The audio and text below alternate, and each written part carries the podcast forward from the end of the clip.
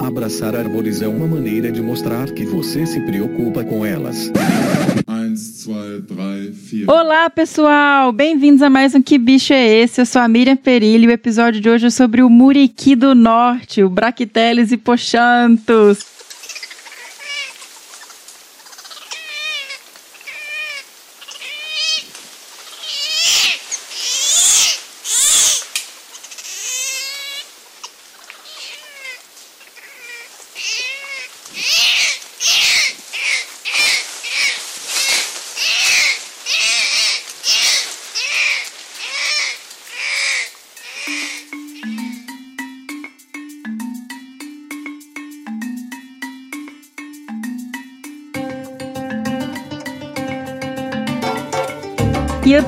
feliz porque esse é um dos quatro episódios especiais sobre os primatas ameaçados da Mata Atlântica. Essa que é uma série muito especial pra gente, que conta com o apoio da Rewild. E esse primeiro episódio, ele está, assim, super completo e maravilhoso. E eu tive a participação aqui da doutora Karen Stryer e do doutor Fabiano Melo, que está aqui comigo na abertura. Fala aí, Bião! Uhul! Fala aí, galera do Desabraçando, é nóis! Minha querida afilhada, obrigado pelo convite. Uma honra estar aqui, não só na abertura, mas particularmente participando desse episódio tão especial. É... Se liga, galera galera. Tá muito bom. Poxa, Bion, falar sobre esse animal tão fascinante que é o muriqui, né? Especialmente o que a gente vai falar aqui é o muriqui do norte, um animal que é o maior primata da Mata Atlântica. Conta aí um pouquinho do que a gente vai ouvir nesse episódio, Biel. Pô, prazerzão, galera. Se liga aí, fica antenado, ouçam com carinho, porque esse bicho é muito especial, moçada, né? A gente vai falar muito sobre a biologia, ecologia, né? A doutora Keren vai dar uma aula para vocês aí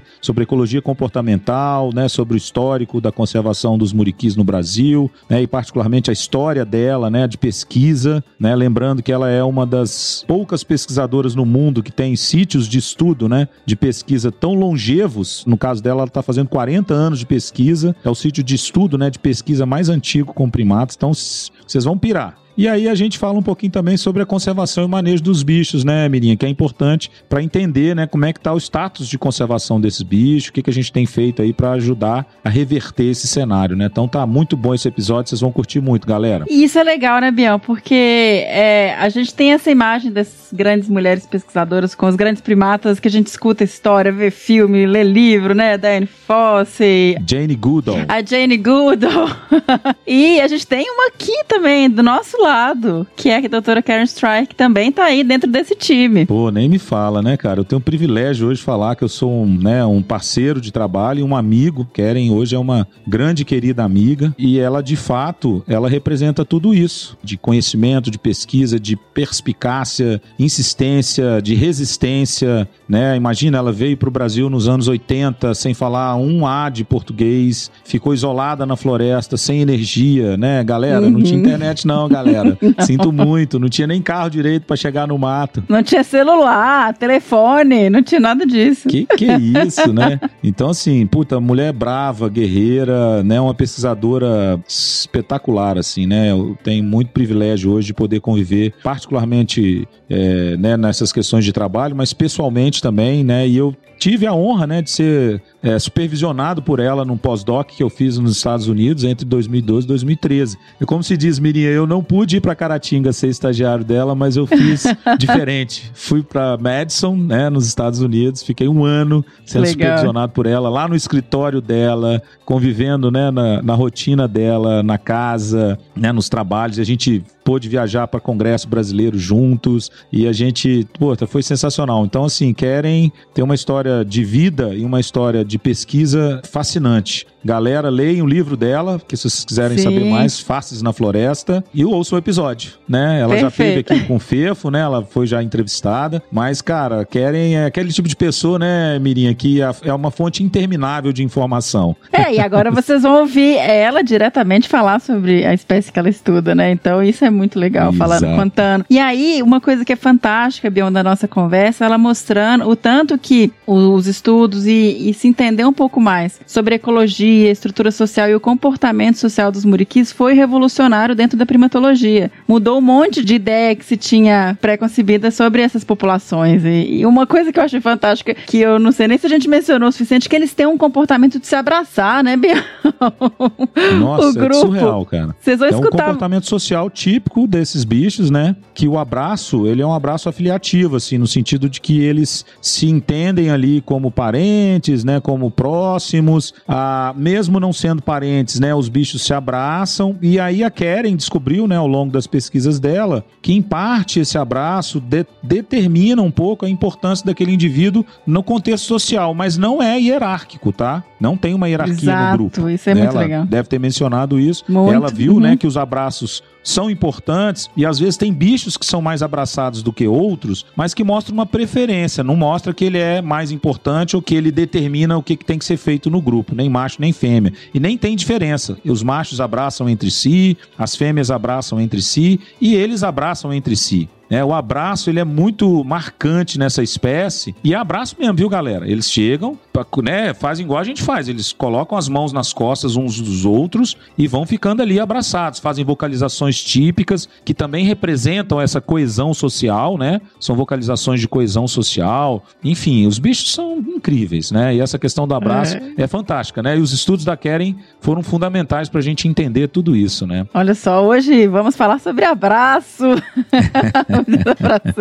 É, Porque, contrariando, gente... desabraçando. Hoje tem. Pô, mas abraço de muriqui pode. Abraçar a árvore pode. não pode, galera. Se liga aí. Metaforicamente, abraçar de verdade pode também, vai. Eu sou da. da é verdade. Bom, mas então, então tem muito conteúdo legal aí ao longo do episódio. Espero que vocês gostem, né, Bião? Bião também deu uma aula pra gente sobre conservação, tecnologias, paixão pelos bichos. Então, só, só, ah. só coisa boa nesse episódio. Só alegria. É, não, foi um prazer. Obrigadíssimo, querido. Valeu. então, bora lá.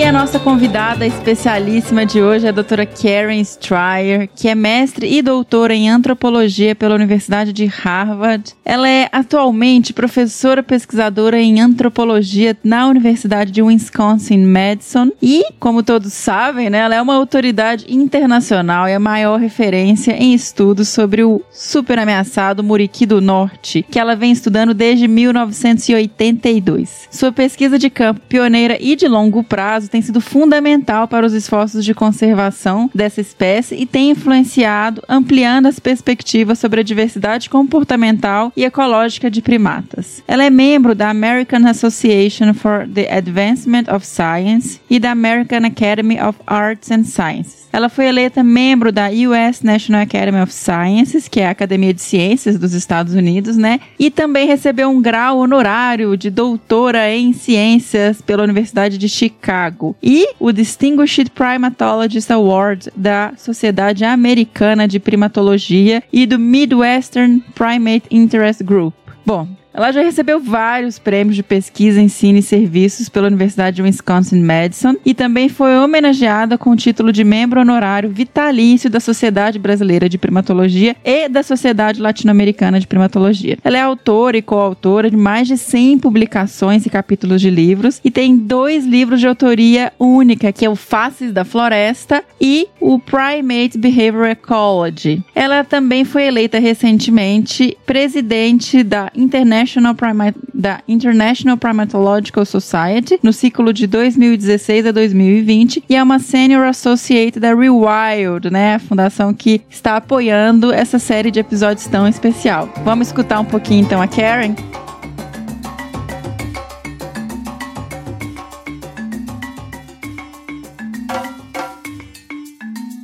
E eu estou aqui então com a doutora Karen Strayer e eu queria, antes de começar a gravar, falar da minha admiração e o tanto que eu estou me sentindo honrada de receber você aqui para trazer um pouquinho do seu conhecimento, que não é pequeno, né? De toda a sua trajetória e pesquisa com os muriquis do norte. Muitíssimo obrigada por aceitar gravar conosco, Karen. Nossa, para mim é um grande prazer, uma honra também. Obrigada pelo convite. E Karen, você coordena o projeto dos Muriquis de Caratinga há quase 40 anos, mas você está afiliada a uma universidade, né? Sim, eu sou de fato agora sou professora da Universidade de Wisconsin em Madison, nos Estados Unidos. Eu tenho ligação também com UFES, por causa do Sérgio e com Viçoso por causa do Fabiano. Mas eu sou uh, funcionário, eu sou professora da Universidade de Wisconsin Madison. E também sou um afiliado com uma ONG chamada Rewild, que é uma ONG do Russ Mittermeier e Anthony Rylands. É, a Rewild, gente, é quem que está aí nos apoiando nessa iniciativa dos episódios sobre os primatas ameaçados. Karen, eu sempre abro o episódio do Que Bicho é Esse perguntando que bicho é esse, afinal, né? Quem é o Muriqui do Norte? Esse animal tão carismático, fascinante. Traz um pouquinho, para quem nunca viu e não conhece, tentar imaginar aí quem é esse animal. O Muriqui, quer dizer, há tanto do Norte, tanto do Sul, mas falando mais do Muriqui do Norte, que eu conheço melhor, é uma das espécies mais linda, mais carismática e mais interessante no mundo das primatas. Por quê? Primeiro, ela, toda coisa que você pensa de colocar depois da palavra melhor, maior, é o maior primata das Américas, é o maior primata em termos da sua passividade. Ele tem comportamento completamente diferente dos outros primatas, no sentido de que eles são pacíficos, moram na sociedades igualitárias. Os machos e as fêmeas são da mesmo tamanho, então tem relações uma outra que é totalmente diferente, serve como modelo para a gente mesmo. E ao mesmo eles fazem parte da comunidade ecológica, são fundamental para a dispersão das sementes, eles tem um, flexibilidade no seu comportamento admirável e que provavelmente ajuda eles na sobrevivência com tanto desafios que eles têm experienciado no, na, no, no mundo, nas habitats, nos caçadores, etc., que acaba levando eles sendo uma das espécies mais criticamente ameaçadas no mundo. E isso, então, esse parte do Mordecai maior primata, ele tem, ele tem uma agilidade nos, nos, nos árvores, é como que, que poucos primatas, nenhum primata é igual deles com a capacidade de se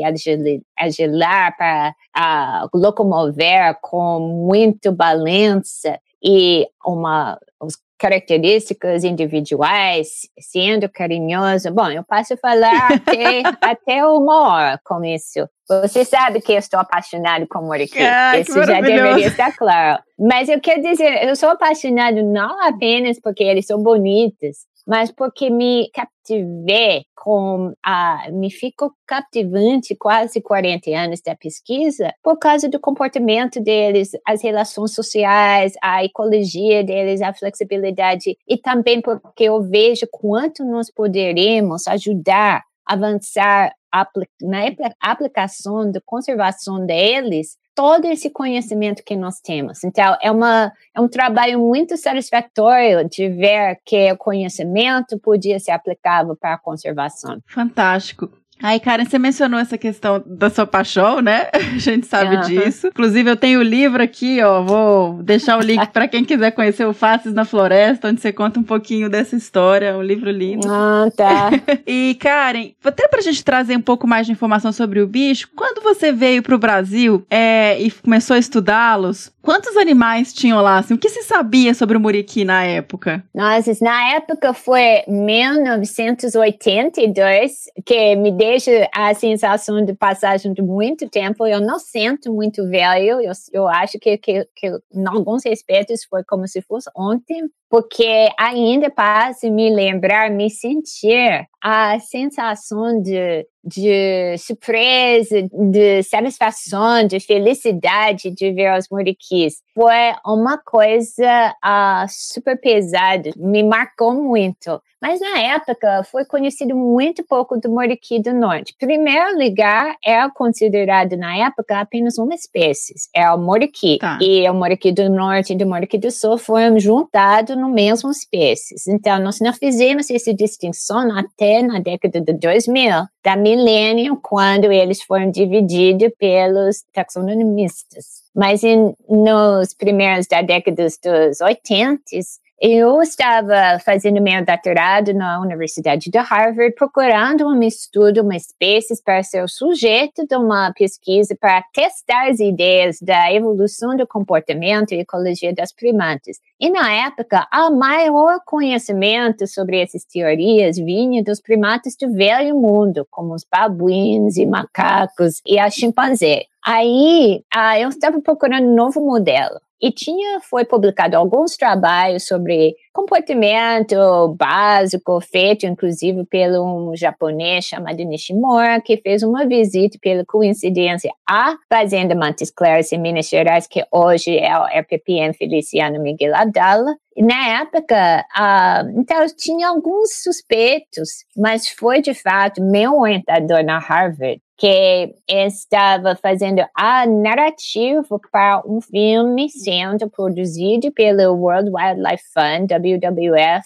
direcionado pelo o Russ Mittermeier, que, pela coincidência, era também orientante do mesmo orientador, só que ele foi 10 antes antes de mim. Então, ele, quando ele já estava trabalhando, já tinha saído com doutorado do Harvard, já estava trabalhando no WWF e fez esse filme de, chamado O Choro do Muriqui. E pediu o orientador dele, que era o meu orientador na época, fazer a narração.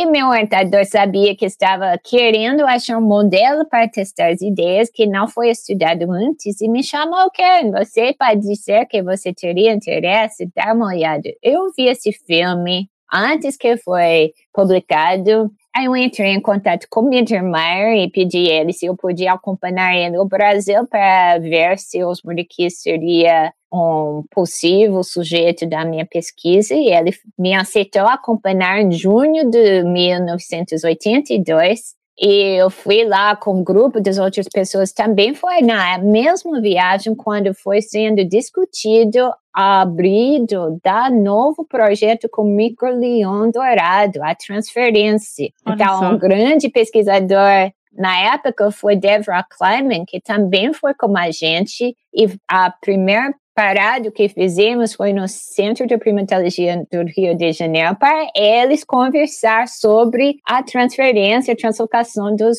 dos microleões dourados dos Estados Unidos para o Brasil para ser reintroduzido à natureza novamente. Isso foi minha entrada ao Brasil. Olha só, que legal. Depois fomos todos para Queratinga, para a Fazenda Montes Claros. E quando eu vi os moriquis pela primeira vez, foi com Rush, foi com Celio Valley, um professor da Sim. UFMG que acabou sendo meu orientador brasileiro quando eu voltei no Brasil um ano depois. Mas nessa primeira visão do Muriquina Mate, eu já eu pensei que eu já estava no céu. Quer dizer, eu fiquei tal, tal apaixonada. Eu amei, amei Brasil, amei as pessoas, amei a cultura, amei os moriquis. E gostei muito de, de ver eles na natureza. Então, eu fiquei alguns meses lá e depois eu voltei aos Estados Unidos, fiquei escrevendo projetos para financiar a pesquisa do meu doutorado e foi no 83, junho de 83, que eu voltei ao Brasil para ficar 14 meses na mata e tem que lembrar que na, no 83 isso foi uma, uma mundo completamente diferente. Não tinha telefone celular, não tinha Wi-Fi, comunicação com minha família, com meu namorado foi complicadíssimo. A gente tinha que esperar semanas, oito semanas, três semanas para o correio que chegou do leiteiro da região que estava trazendo sim. leite com cartas. Nossa, isso foi, foi muito. A gente não tinha eletricidade na, na reserva. O Círio Feliciano, que é o fazendeiro que preservou a mata de Queratinga na fazenda dele. E que quando ele faleceu em 2001, a família dele uh, criou uma EPPN. Uhum, então, hoje é o RPPM Feliciano Miguel Adala, mas na época é uma fazenda, uma mata particular dele. E ele foi muito receptivo. Ele separou uma casa que foi reformada pelo FPCN e depois WWF e depois Biodiversity, quer dizer, a gente tinha várias fontes para ajudar. Eu morei lá nesse casa pequeno, na boca da mata, doado pelo senhor Feliciano para pesquisa dos moriquis e outros primatas. E uma das outras pesquisadores que moravam lá junto comigo é o Sérgio Luciano Mendes, que hoje é o diretor do IMA, Instituto Nacional da Mata, da Mata Atlântica. Então, nós e eu e o Sérgio conhecemos uma outra desde 1983, quando dividimos uma casa na Boca da Mata do senhor Feliciano Miguel Abdala, em Caratinga, Minas Gerais, sem eletricidade ou telefone. Olha só. Então, sempre é ter noção. Olha, gente. Aí é... começa tudo assim.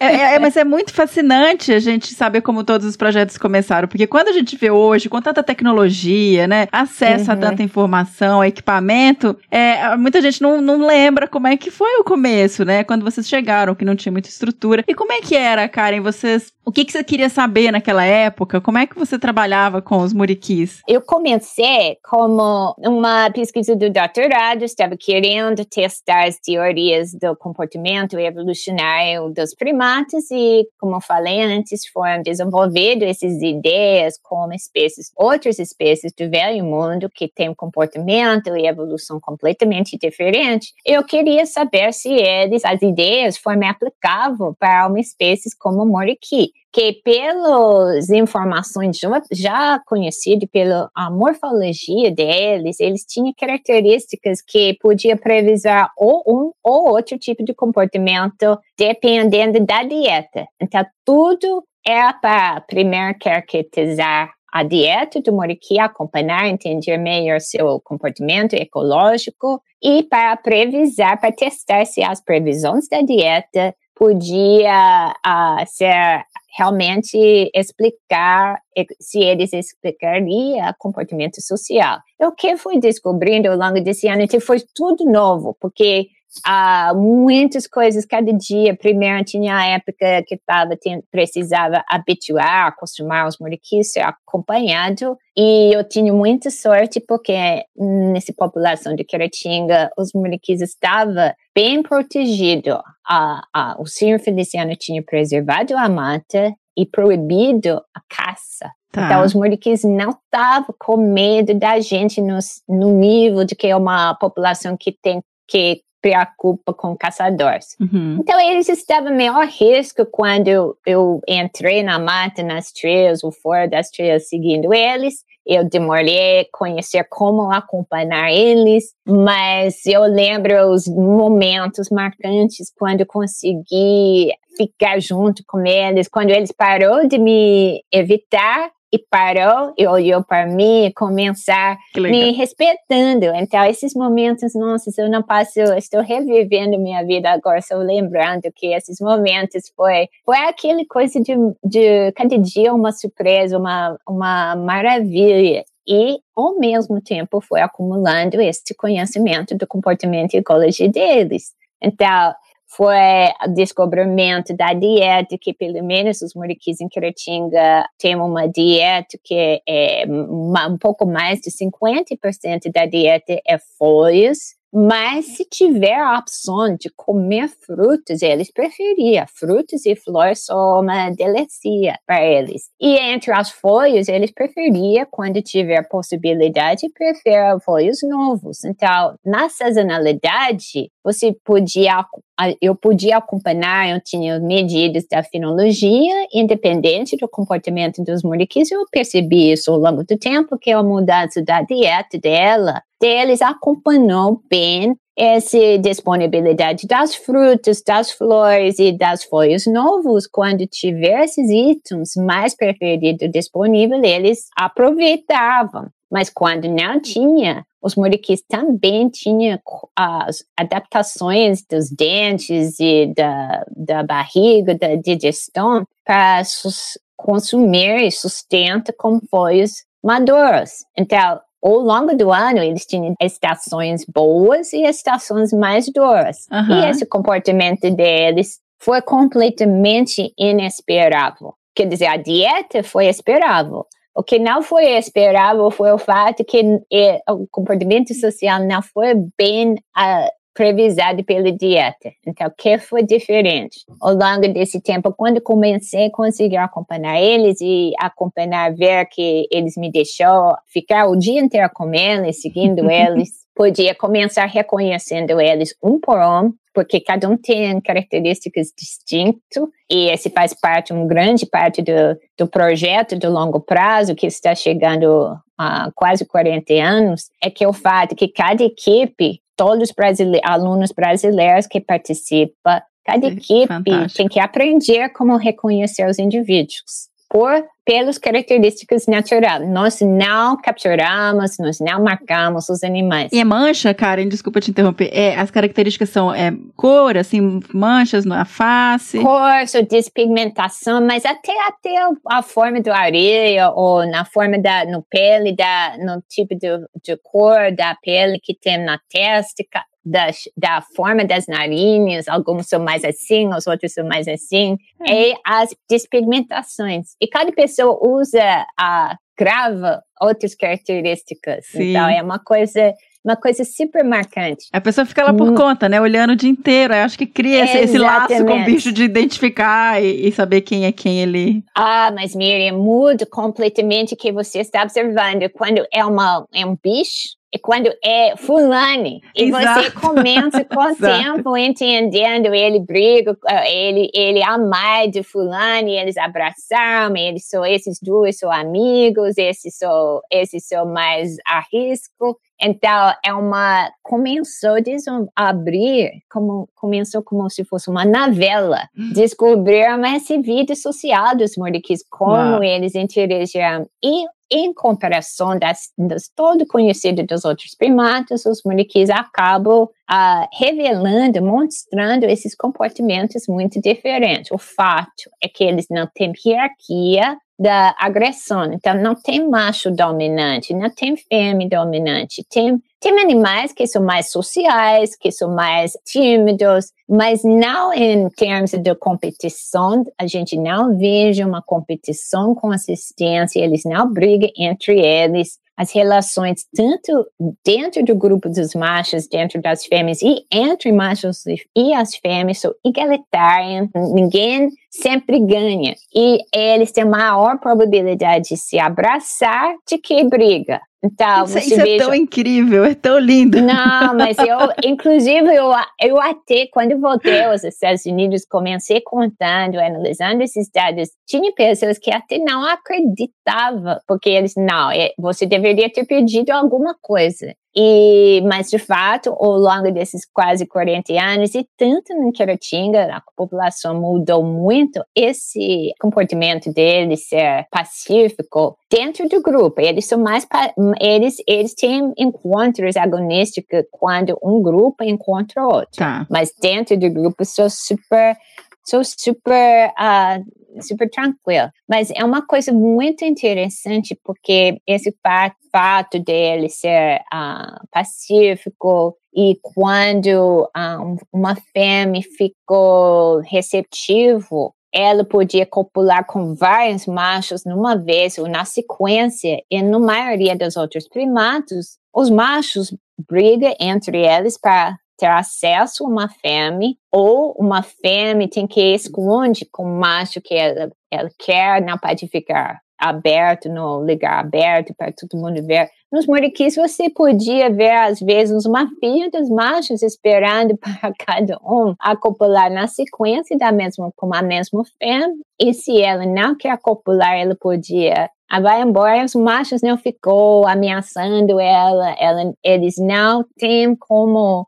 dominar uma fêmea. Então, as fêmeas têm toda essa autonomia, vivem numa sociedade pacífica. A terceira coisa super interessante dos muriquis é que os machos ficam no grupo de nascimento e as fêmeas que migram. Olha só. Então, os, os machos são, são parentes e as fêmeas que têm autonomia saem do grupo de nascimento e vai, viaja para outro grupo, onde eles, eles ficam para começar a vida reprodutiva. Nessa característica da passividade, egalitarianismo e promiscuidade dos muriquis, criou a, a apelo do muriqui hippie monkey, então, a gente ficou querendo entender melhor como eles conseguiram sobreviver, como manter esse tipo de relação. Ah, então, nossa sociedade podia se inspirar um pouco na dos muriquis, né? Não, exatamente, porque nós não somos, ah, porque nós não podemos ser igual. E, de fato, não apenas ser humanos, porque a maioria dos outros primatas Sim. são diferentes uhum. também. Então, esse foi uma das minhas maiores, quer dizer, uh, terminei meu doutorado, publicamos vários trabalhos, mas acabei, eu acho que uma, resumindo esse perspectivo, não apenas usando os muriquis e informação dos outros primatas para levantar a perspectiva que as perspectivas antes, que eu penso que a primatologia tem antes e depois do muriqui, Antes, porque é a perspectiva baseada muito mais em termos do comportamento social das primatas do velho mundo, onde na maioria tem hierarquias, tem os machos com as caninas uhum. grandes, você sempre veja as coisas da agressão. Os muriquis, e depois começamos a ver que a diversidade do comportamento dos primatas é muito maior do que imaginamos. E que os muriquis, ah, os, os primatas do velho mundo, eles têm uma característica de ter hierarquia, de ter o macho dominante das fêmeas, de dimorfismo, que os muriquis e muitos outros primatas são mais variáveis. Então, esse foi um eu publiquei um trabalho chamado O Mito da Primata Típico, que é usando tudo que eu tinha aprendido do muriqui junto com as outras informações saindo dos outros primatas para tentar re uh, calibrar a uhum. nossa perspectiva das primatas, que isso provavelmente foi uma das grandes uh, contribuições da minha pesquisa científica na, na primeira época da minha vida profissional, nas, na década de 90, foi esse síntese que eu tinha feito. E agora a gente vamos entendendo mais das questões. Fizemos um projeto em Cretinga ao longo do tempo, que foi também super, me deixa até uh, ainda não não acredito que conseguimos fazer que foi um estudo sobre o sistema reprodutivo de morte um animal silvestre sem manipulação nenhuma através da coleta das fezes, do cocô do Sério? Uau. Nossa, porque poderíamos extrair os hormônios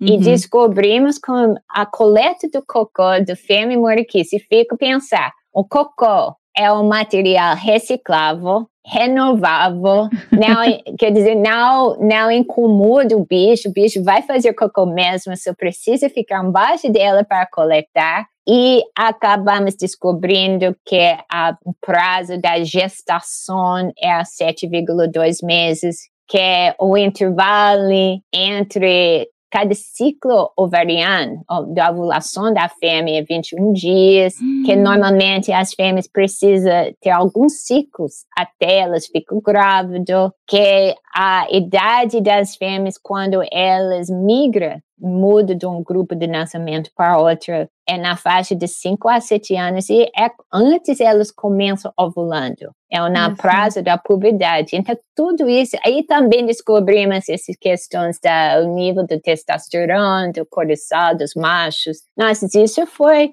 um projeto de longo prazo, custou muito, a, a, equipe tinha que fazer a coleta no campo, fizemos o processando da material no campo, no laboratório que estabelecemos no campo, e depois os materiais foram enviados os Estados Unidos para analisar os níveis dos hormônios, mas descobrimos, sem mexer com os bichos, tantas coisas. É uma é mágico, é mágico. É, e não invasivo, fantástico. E aí também, provavelmente, vocês usaram esse material também para genética, né, Karen? Como é uma população que, que tá em um grande fragmento, como está a, a, condição deles é, genética? Não, exatamente. A, a questão, para confessar, essa questão genética que poderíamos se ver um pouco depois, não por falta de conhecimento de como fazer a extração da, da material genético do cocô, mas em parte por causa das regras brasileiras que não permitiam o transporte do material genético por causa do patrimônio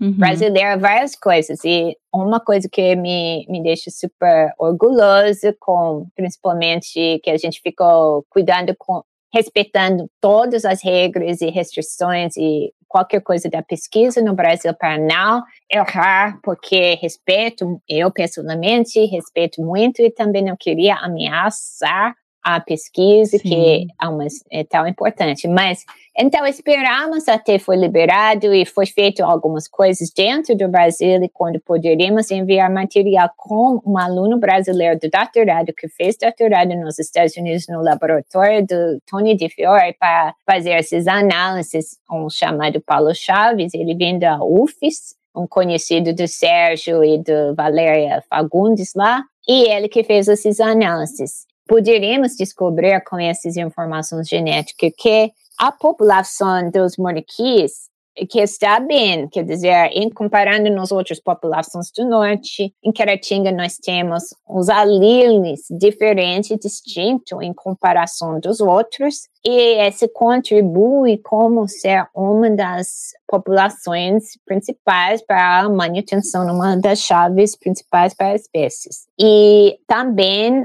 descobrimos mais recentemente também um trabalho liderado pelo Paulo Chaves essa questão de comparação do Muriqui do Norte e do Muriqui do Sul, que eles realmente poderíamos, com genéticos, definir que eles são duas espécies com a suspeita de visões de 2 milhões de anos, Uau. que é muito parecido à distância genética que existe entre o chimpanzé e o bonobo. Hum, Ou seja, uhum. é uma coisa muito interessante para nós pensar que até 20 anos atrás a gente ainda consideramos eles o mesmo espécies, mas ele tem uma antiguidade de genética, de diferenciação genética muito longo, muito antigo. E a, as populações de Muriqui do Norte, parece que eles também têm, cada população tem várias, ah, quer dizer, não cada, mas a maioria das populações tem informações genéticas muito distintas. E nas populações, como podia previsar, como populações maiores, ah, nos lugares maiores, nos parques nacionais ou estaduais, como a Serra de Brigadeira ou Caparaó, uhum. tem mais informações genéticas e mais, mais variações genéticas do que as populações menores. Mas a Caratinga ainda manifestou uma variação genética que podia também contribuir ao fato que ela ao longo desses quase 40 anos, a população estava crescendo. Ah. Então, tinha uma aumentação que ganhou, chegou de, comecei com dois grupos, no total, a população com mais ou menos 50 indivíduos, e no final de dezembro de 2015, estava com 356 indivíduos, quase sete vezes maior do que comecei. Só que depois desse esse pico, estamos agora experienciando uma caída, uma declínio na população nos últimos cinco anos, em parte por causa, a gente acha que em parte por causa do, do estresse dos dois anos secos, de, daquele prazo de 2005 que foi super seco no Brasil inteiro. Sim. Depois vem febre amarela é. na região de 2006 a 2007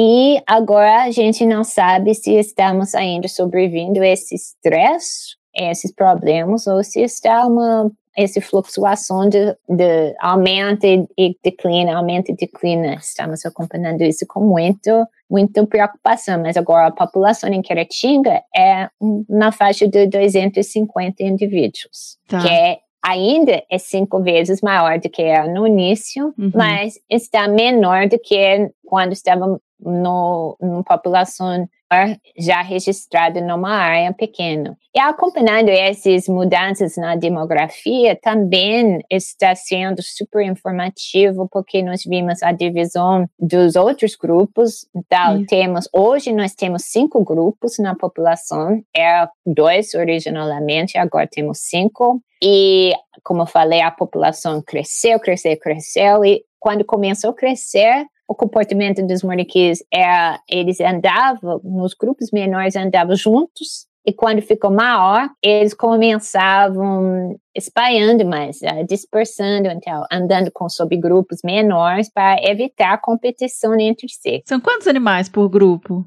Em média, isso varia, assim. isso varia. Não, esse valor de, de médio não tem muito relevante biológico. Tá. Eu posso dizer que é, porque depende muito. É no início, só para te dar uma noção. Uhum. No primeiro ano de estudo, o grupo de estudo foi com, ficou com 23 indivíduos, machos e fêmeas jovens. Quando é um grupo maior, antes desse começo cair, tinha 135 indivíduos. Era enorme, mas não eles não podiam andar juntos, mas vários fatores, vários subgrupos enquanto eles usavam a mesma área de usa, consideramos eles um grupo. E durante esse período, é, tinha uma divisão de uma, um subgrupo que separou, agora está completamente independente, e isso aconteceu outras vezes ao longo da história da, da pesquisa. Então, tem grupos hoje lá, lá hoje tem um grupo com 70, 80 indivíduos e tem outro grupo com 12. Entendi. Então, varia um pouco por causa da história de cada grupo.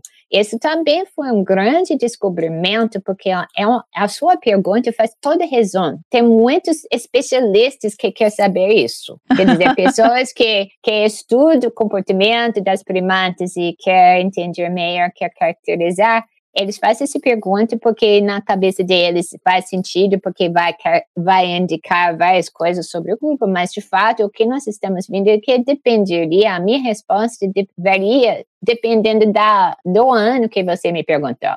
Porque Entendi. estamos acompanhando, é uma informação, tamanho do grupo, é muito variável dependendo da situação demográfica e atual de cada população. Perfeito, perfeito.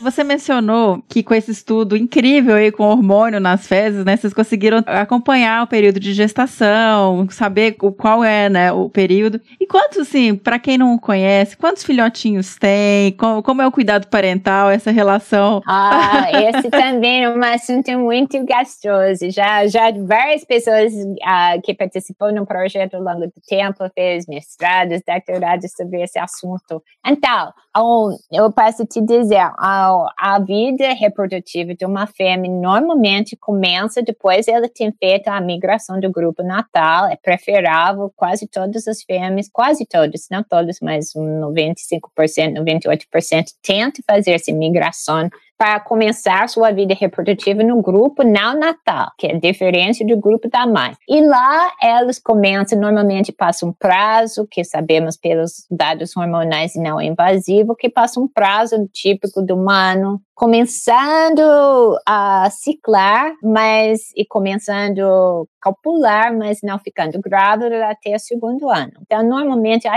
a idade média do primeiro nascimento é nove anos, mas pode ser menos, pode ser um pouco menos. Mas o médio, como dados, é nove anos. E um filhote que vai que sobrevive, normalmente tem nascimentos no intervalo de 3 e 3 anos. 3 e 3 anos é um tempo grande para investir numa filha. Então, nos primeiros meses, a fêmea tem que estar mamando e carregando direito. O filhote ficou mais ou menos no ventre da mãe. E depois, quando começa ficando mais uh, esperto e também maior, muito para ser carregado nas costas. Ou, ou perto no, na costas, ou perto da cabeça, ou mais perto do rabo. É muito engraçado porque eles, eles usam o rabo para segurar o rabo da mãe. Ah, e ficam assim, como se fosse uma, não sei como é a palavra em português, mas nos,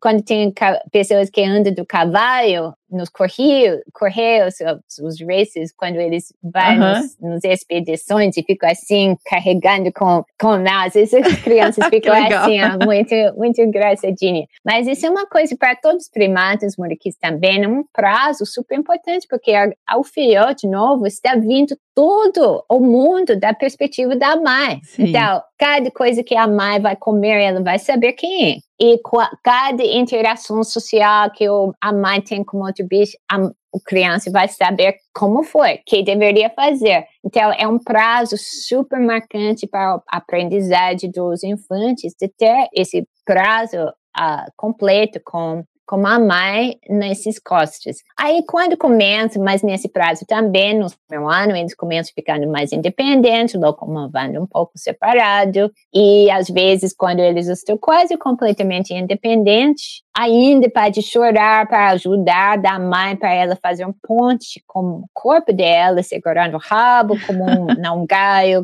o braço como onde para deixar o filhote passar pra, nas costas dela, se ficou difícil esse prazo de desmamar é muito caótico na mata. Ouvimos muito barulho dos bichos chorando e querendo mamar mais e chamando a mãe, a mãe não deixa e tal. Mas acaba sendo independente, a mãe fica começa a copular de novo e sete meses 7,2 meses depois fico grávida, nasceu o próximo filho. Então, essa a tendência, os mais são muito carinhosos, e sou muito atento. E nós não vimos muito comportamento de uh, alo, que é chamado alo parental, do outro bicho, Isso, que não é. é a mãe ajudando, não é no caso, por exemplo, daquela triquídeo, como o microleon ou o sagui, uhum. você veja muitos outros membros do grupo participando na cuida parental dos filhotes, mas no Mônica é, é quase sempre a mãe. De vez em quando vimos outro indivíduo dando carona ou uh, fazendo ponte, mas é muito pouco comum. As únicas coisas que reparamos foi uma vez que vimos uma avó cuidando o, o, o neto que Olha. pela coincidência aquele fêmea, a filha dela ficou no grupo de dançamento e acabou reproduzindo no grupo, foi uma casa excepcional. E o avô parou de reproduzir e começou cuidando do filho, o, o, neto. Mas isso não, quer dizer, é uma entre, acaba sendo dentro da, da etograma das espécies, mas não é muito comum, é muito raro e provavelmente não é muito esperado porque normalmente as fêmeas não não ficam no grupo de nascimento se elas têm opção.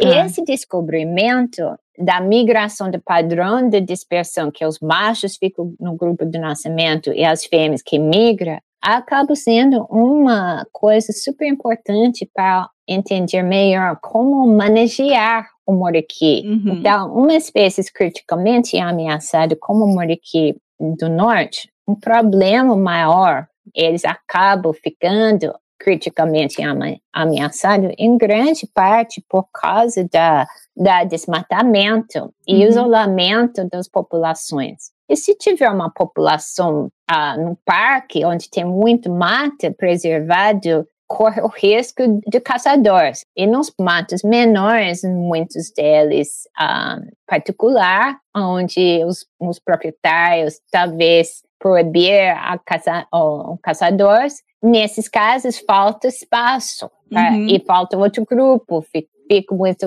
isolado. Hoje em dia estamos vendo que tem algumas populações grandes, nos, que eu falei antes, no Parque Estadual de Serra Brigadeira e também do Parque Nacional do Caparaó, e a população maior dos terros particular é de Queratinga, uhum. onde a mata é bem preservada, mas é, é, menos, de um, menos de mil hectares. Nossa. Então, isso é uma ilha um, isolada das outras populações dos moriquis. Então, a população começou a crescer, mas não tinha outros lugares para ir. E já vimos algumas fêmeas começar a migrar para os fragmentos onde não tem moriquis no entorno e estamos chamando a gente para ajudar eles a achar outros moleques para criar uma corredor, tá. aumentar a conectividade entre essas populações. Então, uma das grandes planos que todo mundo que estuda, que trabalha com o Aqui do Norte, todos os pesquisadores que nós somos uma equipe muito unidos, trabalhamos juntos, ajudamos uma outra, porque para cada pessoa, cada projeto é importante ter colegas, ter outros projetos sendo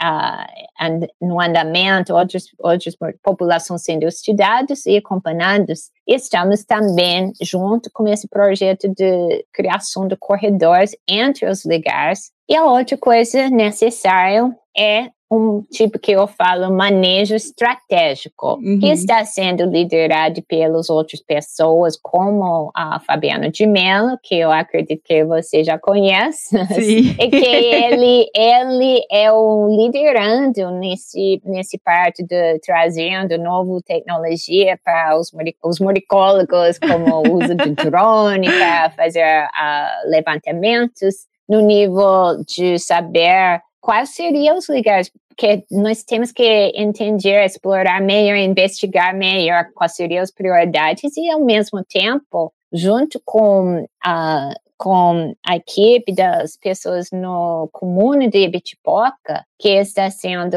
um, desenvolvendo um projeto de manejo do muriqui e esse projeto está usando muito nossos conhecimentos do Queratinga para entender melhor como deveria agrupar os animais e como deveria esperar as relações sociais. E o fato que nós temos que lembrar que no sistema natural do Muriqui do Norte, são as fêmeas que migram. Então, se formos desenvolver um, um, projeto de manejar, manejar eles, podíamos, o mais que podíamos, aproveitar nossos conhecimentos dos animais, na, da natureza, e importar esse conhecimento para o manejo dos animais em cativeiro, mais sucesso nós vamos ter. Sim, e isso vai facilitar a conservação toda. Então, estou vendo esse, essas duas coisas, a estratégia de conservação uh, in situ, com, com muitos esforços que estamos fazendo na preservação dos lugares e conectividade, aumenta a conectividade com corredores, e no outro lado, no parte de manejo para uh, reforçar populações pequenas, para tentar criar um sistema mais agradável para os animais, nos casos, uma fêmea isolada que não tem lugar para ir, que acaba ficando morando numa mata sozinho a vida inteira, sempre reproduzindo sozinho, uh, que não é bom para ela e não é bom para espécies. Se ela podia ser incluído num projeto que esse faz parte desse projeto do Fabiano, que ele podia contribuir à reprodução, viver no outro grupo ou sendo translocado para uma outra população onde precisa mais fêmeas ou doando, participando no, na no reprodução em cativeiro,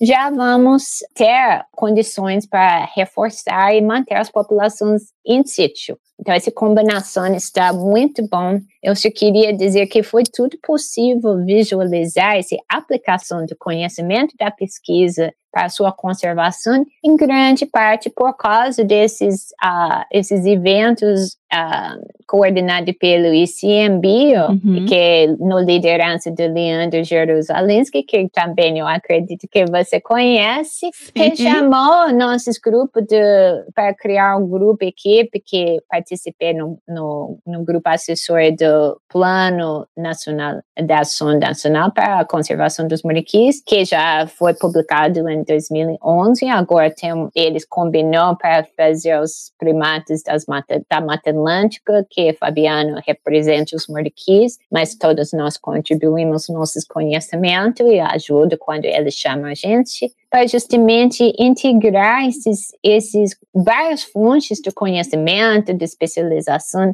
e tudo para melhorar a preservação e conservação dos muriquis.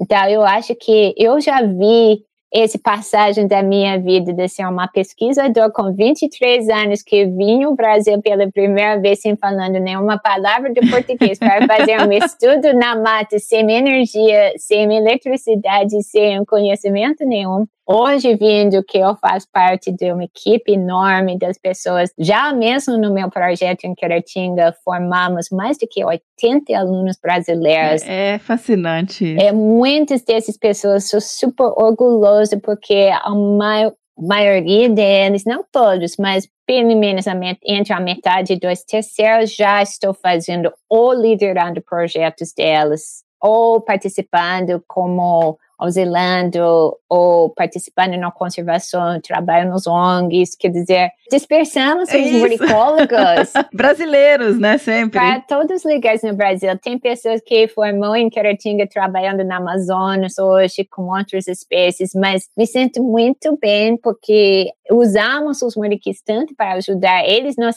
ajudar aumentar nossos conhecimentos do, da, da diversidade do comportamento das primatas e também nós ensinamos que eles precisam para ser preservados, que nós precisamos fazer para ajudar na conservação deles. É eles que nós falamos isso e é. nós estamos aplicando. E ao mesmo tempo, eles, em parte por causa do comportamento deles que nós ensinamos sobre a diversidade do comportamento, outra maneira de sobreviver, de comportar, e também criamos uma base de treinamento para os pesquisadores que participam no projeto que conseguem avançar e muitos deles estão fazendo coisas boas e novos. Eu amo meus colaboradores nos projetos, pessoas como que eu já mencionei, o Sérgio, Luciano Mendes, uhum. Fabiano, Rodrigo de Mello. Também tem Carla Passamai, que trabalhou comigo 20 anos já em Queratinga, continua trabalhando, agora ela. Está fazendo coisas com outros primatas da Mata Atlântica, mas sempre continua com os muriquis. A Fernanda Tapacal, que trabalhou comigo mais de 15 anos, agora que está ajudando a gente em Beach Park, em Sossego, em vários lugares. Quer dizer, eu, eu, acho que uh, esse mundo dos muricólogos é muito rico e todo mundo super, uh, super engajado. Estamos também ajudando, participando nos projetos como Muriqui do Sul, mas uh, como estamos falando do Muriqui do Norte, estou me limitando, mas eu não quero deixar para trás claro. os grandes avanços e a importância dos estudos comparativos com o Muriqui do Sul, que também uh, sou super importante. Mas eu fico nesse mundo, eu sempre falo que às vezes eu lamento que tem tantos problemas nesse mundo, mas falando, tendo essa oportunidade de conversar contigo e contar um pouco, lembrar um pouco por alto da história do projeto dos Buriquis, me deixa tão feliz e tão otimístico que se nós Sim. conseguimos conquistar, chegar até onde estamos ao longo desses 40 anos da minha participação como aqui, eu não vejo como nós vamos, não vamos, como nós, nós não poderemos fazer o sucesso e acabar avançando e conservando o Muriqui para frente. Isso,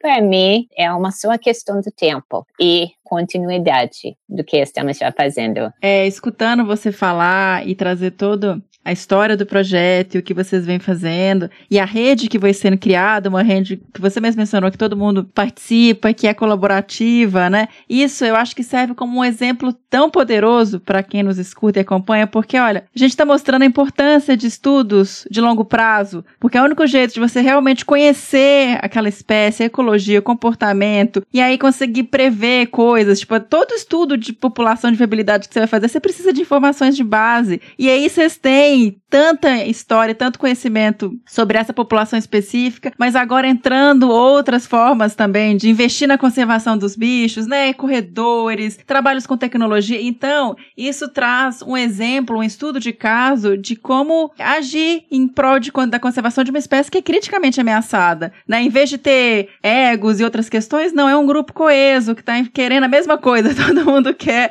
a conservação do muriqui do norte aqui, que é uma espécie criticamente ameaçada engraçada. Então, assim, eu acho que é admirável e é muito inspirador trazer esse conhecimento. Porque Obrigada. quando a gente pensa numa população pequena, gente, para quem talvez não, não consiga, ah, tem 250 nessa população. Para... Isso é muito pouco, porque se você pensar, né, Karen, se entrar qualquer coisa, uma doença, se a mata pegar uhum. fogo, aquela população, ela tá ali, ela, ela tá muito protegida, porque vocês estão lá 40 anos estudando, quase 40, né? Então ela tá protegida, mas vocês estão avançando, tentando ver formas dela, dela aumentar. E isso é muito bonito, assim. Então eu realmente fico muito inspirada e fico muito feliz de poder trazer você para compartilhar isso com a gente. Muito obrigada, mas é um prazer, é uma oportunidade única para mim, porque imagina, se a gente não está falando, eu não teria ficado revivendo tudo isso na minha cabeça. Estaria fazendo outro trabalho, reuniões, sei lá, as reuniões, enfim, hoje um dia com o Zoom, que parece que não para, mas é uma oportunidade também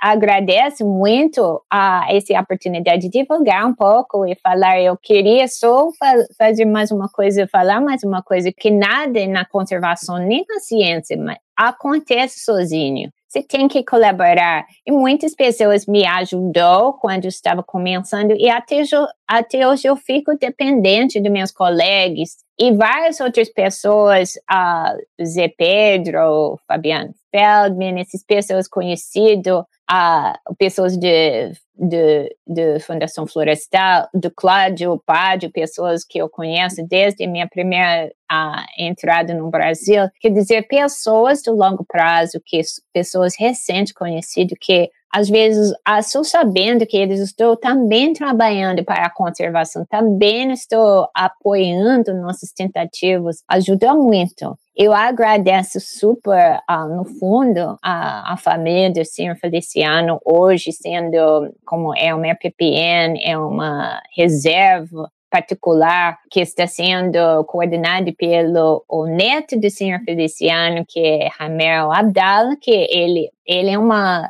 um piloto profissional da profissão, mas sempre tinha uma afinidade com a Caratinga e essas pessoas que não precisavam, mas viabilizam tudo.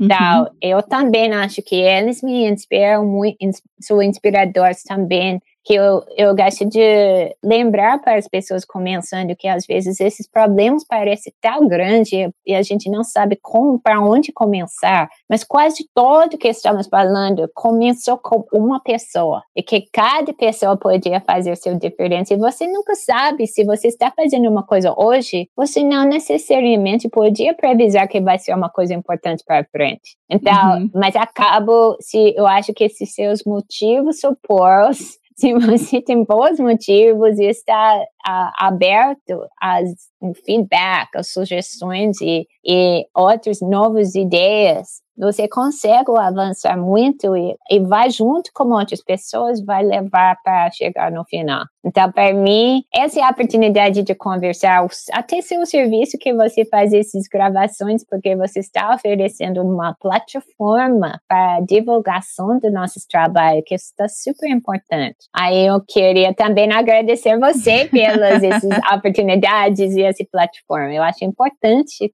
pessoas reconhecer isso também. Ah, obrigada. Então vamos aproveitar essa plataforma porque você também tem novidade para trazer, né? Vai abrir vaga para trabalhar, para formar equipe lá do projeto, certo? Ex exatamente. Nós, nós temos uma colaboração antiga com o CI Brasil, que ajuda a gente no parte administrativa das bolsas e que gastaremos, quer dizer, normalmente nesse, nesse mês de novembro, abrimos, vamos abrir a nova seleção, então, uh, para os alunos da, que vão ser recente formado da graduação, principalmente, só na idade na fase ideal, querendo ganhar experiência, que tem a possibilidade de fazer um compromisso direto de 14 meses, começando em junho. Podia prestar atenção também, temos um site de, do projeto no Instagram, que é a Proj Muriqui Caratinga, e nós,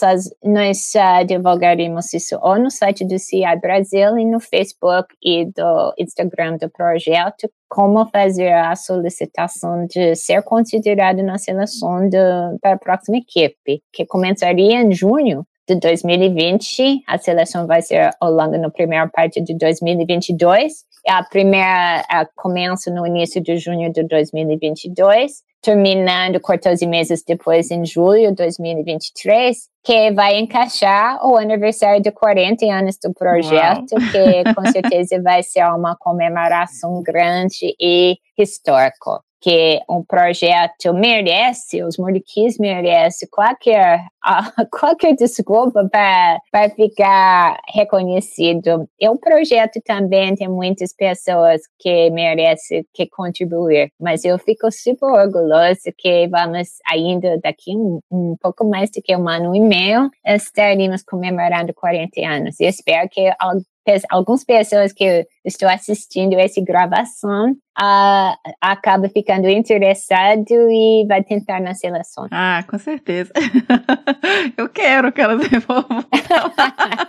Tá bem-vindo. É, Ô, Kari, só pra gente fechar, é, bom, primeiro 40 anos, né? Quase 40 anos, a gente já tá arredondando aí, mas falta muito pouco. Que é realmente é, é, ah, é um tempo e uma história de dedicação à conservação de um primata que é fabulosa, assim. E eu queria só que você trouxesse, eu imagino que você tenha diversos momentos marcantes na sua experiência, que deve ser muito difícil escolher alguma. Mas teve algum momento, assim, nesse seu contato com os animais, de estar ali observando, que te marcou, que te, te emocionou, assim, que isso você leva para sua vida? É, sem dúvida, você fala mesmo que existem alguns momentos muito difíceis escolher, mas eu vou, vou falar rápido de três momentos mais tá. marcantes. Um foi no primeiro ano da minha pesquisa, foi bem no início, alguns meses, e eu estava ainda tentando reconhecer os indivíduos e manter, acompanhar eles ao longo do dia. E foi um momento quando eles paravam, tinha um macho do outro grupo que estava dentro da mata de Queratinga que não me conhecia, não estava acompanhando o segundo grupo no início. Hoje nós monitoramos a população inteira, todos os grupos, mas no início foi apenas um grupo. Eu estava com meu meu grupo e chegou esse macho de outro grupo e ele assustou, me viu, começou me ameaçando e tinham quatro fêmeas do meu grupo do estúdio que me conheciam, porque estava acompanhando eles. Eles chegou em cima de mim na árvore, olhou para ele, olhou para mim, olhou para ele e começou ameaçando ele. Olha só, te defendendo. Aí eu fiquei, eu tava, aham, eu tava no chão, ficando quieto. A gente não tem contato nenhum com os bichos. E depois eles expulsou ele, mandou ele embora. E as fêmeas voltou, ficou na árvore em cima de mim, começou fazendo o que os moriquis fazem quando eles estão se consolando e tentou abraçando uma outra. E até uma colocou os braços na minha direção, como se fosse me convidado a ah, abraçar. Que claro que eu não iria, mas Sim. eu senti aquele momento foi muito marcante para mim, porque me lembro que eu senti agora estou aceitado. e aquele me senti também uma responsabilidade profunda que eles estão me aceitando, agora não posso abandonar eles. Então, eu acho que para mim foi no início da ideia de que isso vai ser realmente um compromisso, não apenas para um ano para fazer a coleta dos dados, sair, fazer doutorado e vai fazer outra coisa, que eu iria ficar e me dedicar aos mariquis. Isso foi muito marcante. E um outro momento ah, que foi super triste foi quando eu voltei a Queratinga, isso foi em janeiro de 2017, foi no meio, depois do pico da febre amarela que passou na região. E a gente chegou, eu fui da Vitória com Sérgio, Lucena e a Carla Passamai, duas pessoas que ajudam a gente. Fomos do carro com Sérgio para fazer uma visita normal, que eu sempre faço em janeiro, para encontrar a equipe que está no campo ao longo do ano e ver os mariquis e verificar que o projeto está em andamento bem. E chegamos lá e a gente sabia que tinha passado na região febre amarela, mas chegamos lá e dentro da mata normalmente teremos muitos barbados, bugios e sagui, macaco prego, além dos mariquis. Chegamos lá, a mata estava silêncio. Hum. E, e foi uma, uma taxa da mortalidade dos, dos bugios muito, muito pesado. Da sagui quase desapareceu. Quer dizer, e os moriquis também. Durante esse, esse prazo, perdemos 10% da população dos moriquis. Que a gente não tem certeza que foi por causa de febre amarela, mas a coincidência do prazo é difícil pensar que não foi, pelo menos em parte. Uhum. Então, a gente, acho que nesse momento, para todos nós que tem, que, que tem histórico de Queratinga, reparamos da fragilidade dessas populações, até você tinha comentado, da sensação que a gente já tínhamos conseguido preservar a mata, estava seguro também, EPPN, já tem equipe, já tem tudo para fazer sucesso. E em seis meses de uma doente, pudimos eliminar, quase eliminar várias outras espécies e fazer uma, uma caída na população dos muriquis suspeitos. Então, a fragilidade de tudo isso, me realmente, eu acho que foi uma coisa super marcante para todos nós e reorganizou, talvez, as prioridades. Uhum. Então, para mim, eu vejo que nós não podemos ficar. Eu acho que se eu tinha que escolher mais um ano do estudo ou uma atividade que iria fazer uma diferença na conservação, eu faria a segunda. Quer dizer, uhum. no va valorizando uh, o meu tempo, quando tenho a opção viajar ou vou voltar ao Brasil. Se eu passo a fazer alguma coisa importante, útil no Brasil, eu sempre escolho o Brasil. Tá. Inclusive, a, a minha, minha, minha, vida está ficando cada dia mais focada, concentrada no brasileiro, nos moleques, em parte porque me sinto que as decisões que nós fazemos na sua conservação no longo dos próximos anos vai determinar se os moleques conseguiram sobreviver os ameaças como a mudança do clima uhum. e outras coisas que que podia que é as decisões que faremos hoje sobre a conservação deles vai ter impacto para frente. Nós não temos tempo mais. Já uhum. gastamos aquele tempo necessário para nos informar e agora está no momento para fazer os corredores, para parar de falar do corredor. Temos Agir, que né? fazer. Temos que fazer agora e que eu fiquei super feliz ou lindo hoje de manhã que no COP26 agora foi decidido que até Brasil vai participar nesse compromisso de proteger as matas, que isso é um muito bom sinal, muito muito importante. Espero que conseguimos avançar isso. Também espero, profundamente. Eu quero também dizer que uma terceira coisa que me deixa super, super tranquilo, eu acho que talvez é uma coisa de, da idade, talvez é uma coisa de entendimento melhor, mas o fato que eu fico cada dia mais orgulhoso com a equipe que formamos do Queratinga, que das pessoas que estão dando continuidade não apenas do projeto em Queratinga, mas também nos, lugares, nos outros lugares. E que eu acho que uma pessoa começando ah, o que eu falei, que nada acontece sozinho, tem que aproveitar seus redes e também pensar que cada coisa bom que a, que acontece para você, tem que fazer uma coisa bom para outra pessoa, ajudar outra pessoa, e assim você vai pagando para frente. E Perfeito. acaba ficando com um grupo enorme das pessoas com o mesmo compromisso, mesmo interesse. É muito melhor cada um de nós ficamos mais brilhantes por causa das outras do que se formos tentando fazer tudo sozinho. É, eu acho esse espírito de colaboração faz, um, faz uma diferença também que me deixa com tanto otimismo, porque eu não sou eu sozinho, estou com outras pessoas com o mesmo compromisso que eu tenho. não tem nem mais o que falar depois dessa mensagem, né? Karen, muitíssimo obrigada, foi muito bom, foi delicioso conversar com você e aprender. aprender, ah, muito aprender. obrigada a você, Miriam. Foi muito bom. Desculpe que eu falei muito Imagina, na fonia. Só falou, mas a gente está aqui para escutar. Bom, mas para quem tinha paciência me, me escutar, eu agradeço sua paciência. Desculpa qualquer coisa, mas, ah, eu, mas foi, foi muito gostoso também para mim. Obrigada pela essa oportunidade. E agora a gente vai também conversar um pouquinho com o nosso querido professor Fabiano Rodrigues de Mello, né, o B1 Kenobi, parceiro antigo do projeto. E para quem não lembra e não ouviu o episódio do Bion, inclusive se você escuta é um pouco estranho porque foi o primeiro, então o áudio tá assim um pouco diferente, a voz do Fê, mas tá lá. Quem quiser saber um pouquinho mais sobre o Bion, episódio 1 do Desabraçando Árvore. Bom, o professor doutor Fabiano Rodrigues de Mello é mestre em genética e melhoramento pela Universidade Federal de Viçosa e doutor em Ecologia pela Universidade Federal de Minas Gerais. Ele é mestre em Genética e Melhoramento pela Universidade Federal de Viçosa, doutor em Ecologia, Conservação e Manejo da Vida Silvestre pela Universidade Federal de Minas Gerais e pós-doutor em Antropologia pela Universidade de Wisconsin-Madison dos Estados Unidos. Ele é professor associado no Departamento de Engenharia Florestal da Universidade Federal de Viçosa e também orienta nos programas de pós-graduação em Ciência Florestal, Ecologia E em Biologia Animal, todos na Universidade Federal de Viçosa. Ele é o atual coordenador do Centro de Conservação dos Saguis da Serra, da UFV, Universidade Federal de Viçosa, né? E coordenador para o Brasil do Primate Specialist Group,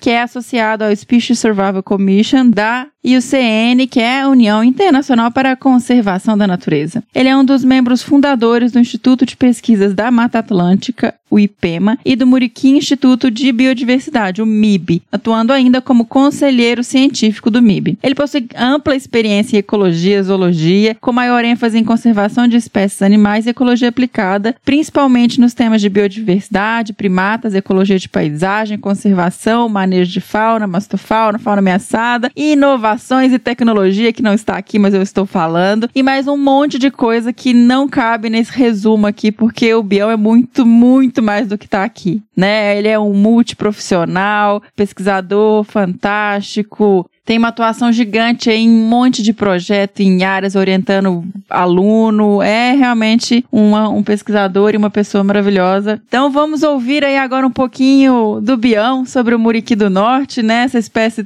tão querida que a gente está trazendo aqui hoje no episódio especial, apoiado pela Rewild.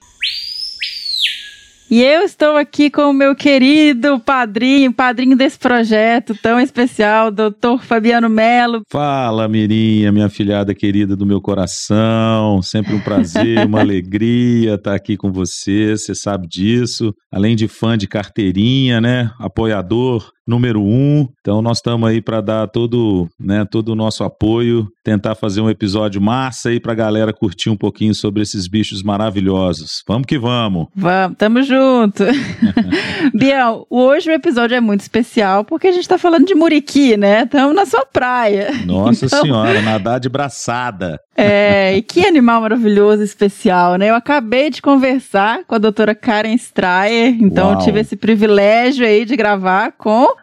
uma das maiores, se não a maior referência, né, Bião, maior, de Muriquis. É, maior referência do mundo Surreal. em Muriquis. E ela é nova, né? Então ela será por muitos anos. Sim.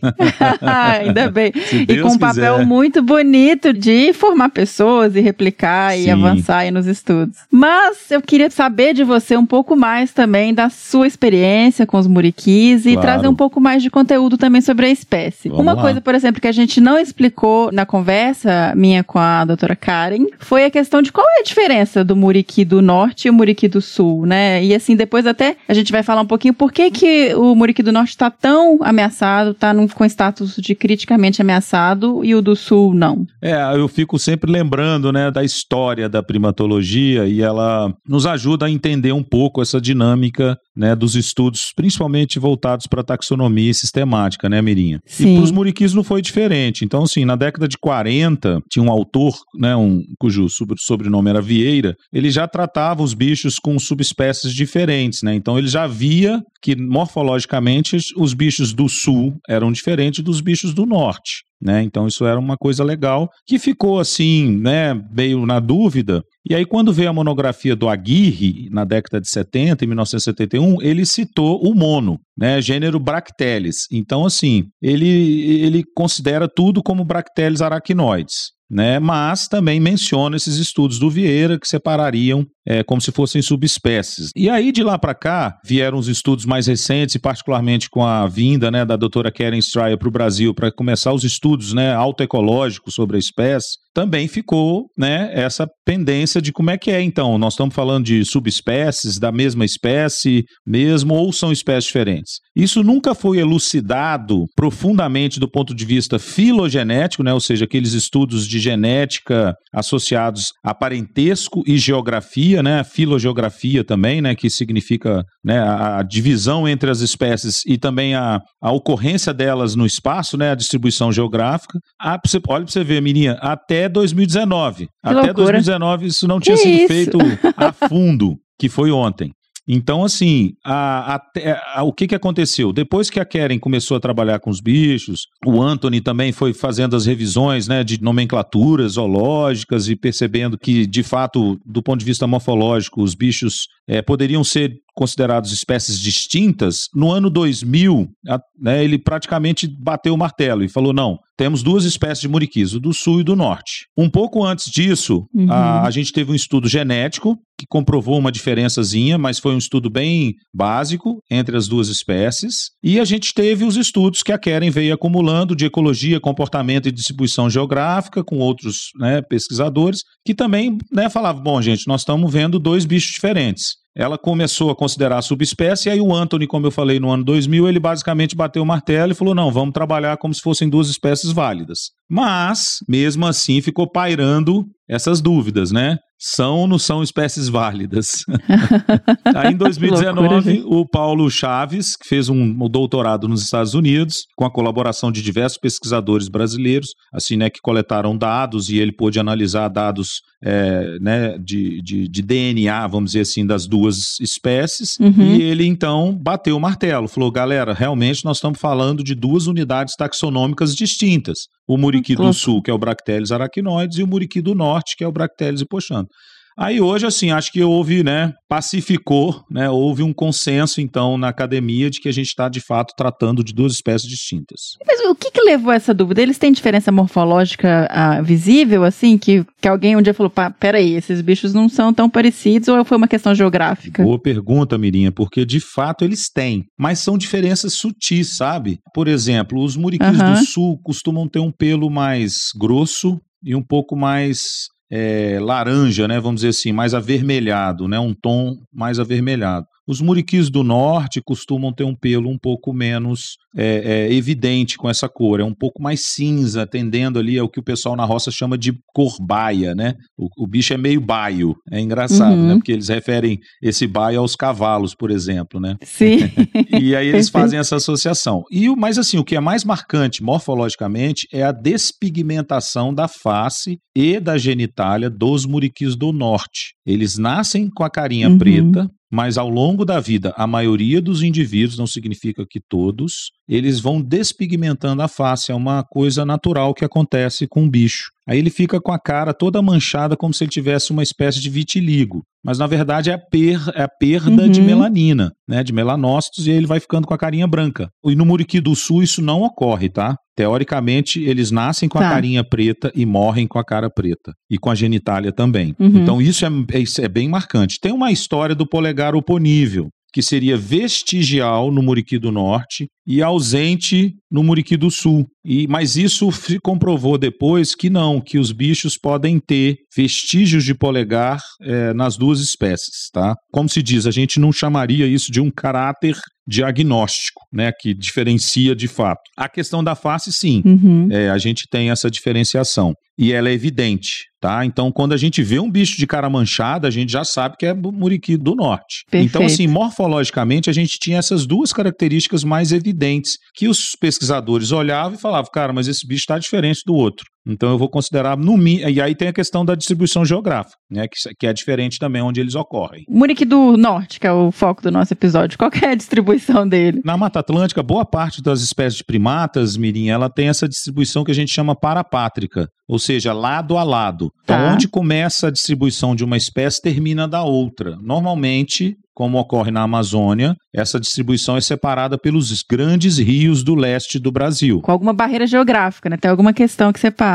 Uhum. uma barreira geográfica. Mas a Mata Atlântica, Mirinha, particularmente para a evolução dos bichos, né, do nosso grupo de vertebrados, aves, anfíbios, répteis e mamíferos, a- as serras, né? Eu, como bom mineiro, sou apaixonado por uma bela serra. Também. É, você também. As serras, né, as, as cadeias de montanhas, elas foram determinantes para os processos de especiação que ocorreu para esses grupos. E para os primatas não foi diferente. Então, por exemplo, Perfeito. a Serra da Mantiqueira, ela é considerada, junto com o Rio Grande, o divisor entre o Muriqui do Norte, que então começa ali bem no sul de Minas, extremo norte do Rio de Janeiro, e aí ele pega toda, todo o Espírito Santo e parte da Bahia e todo o leste de Minas Gerais. Então, o Muriqui do Norte hoje ocorre na pontinha do rio, que é o Parque Nacional do Itatiaia, em toda a região Zona da Mata, leste e nordeste de Minas Gerais, todo o Espírito Santo e uma porção sul do estado da Bahia, que infelizmente só tem uma populaçãozinha também relictual ali no Parque Nacional do Alto Cariri, que fica em Guaratinga, Bahia. O Fefo, Tá. meu querido afilhado, vai lembrar que nós é que descobrimos esse bicho lá Olha que legal! na época do Probio, né? Ele estava com a gente também nas expedições, então ele lembra, né? Nós temos o artigo publicado juntos, então ele certamente lembra com carinho desse momento histórico em 2004, quando a gente encontrou os muriquis na Bahia, né? Que são os únicos bichos. Nossa, deve ser uma emoção, né, Bião? Você encontrar uma população desses bichos. Ah, Caramba. é coisa de cinema, Mirinha. Eu não posso falar não, Nossa. porque eu me emociono. Uau. Que é isso, né? Você, tipo, você tá considerando o bicho extinto em vários lugares, de repente você encontra. Não, é sensacional. Eu, particularmente, você me conhece bem, né? Eu sou, sou muito emotivo. Então, quando acontece um evento desse na natureza, eu grito bastante, choro, me emociono, né? Que bom. Às vezes até espanto o bicho, né? Mas é assim.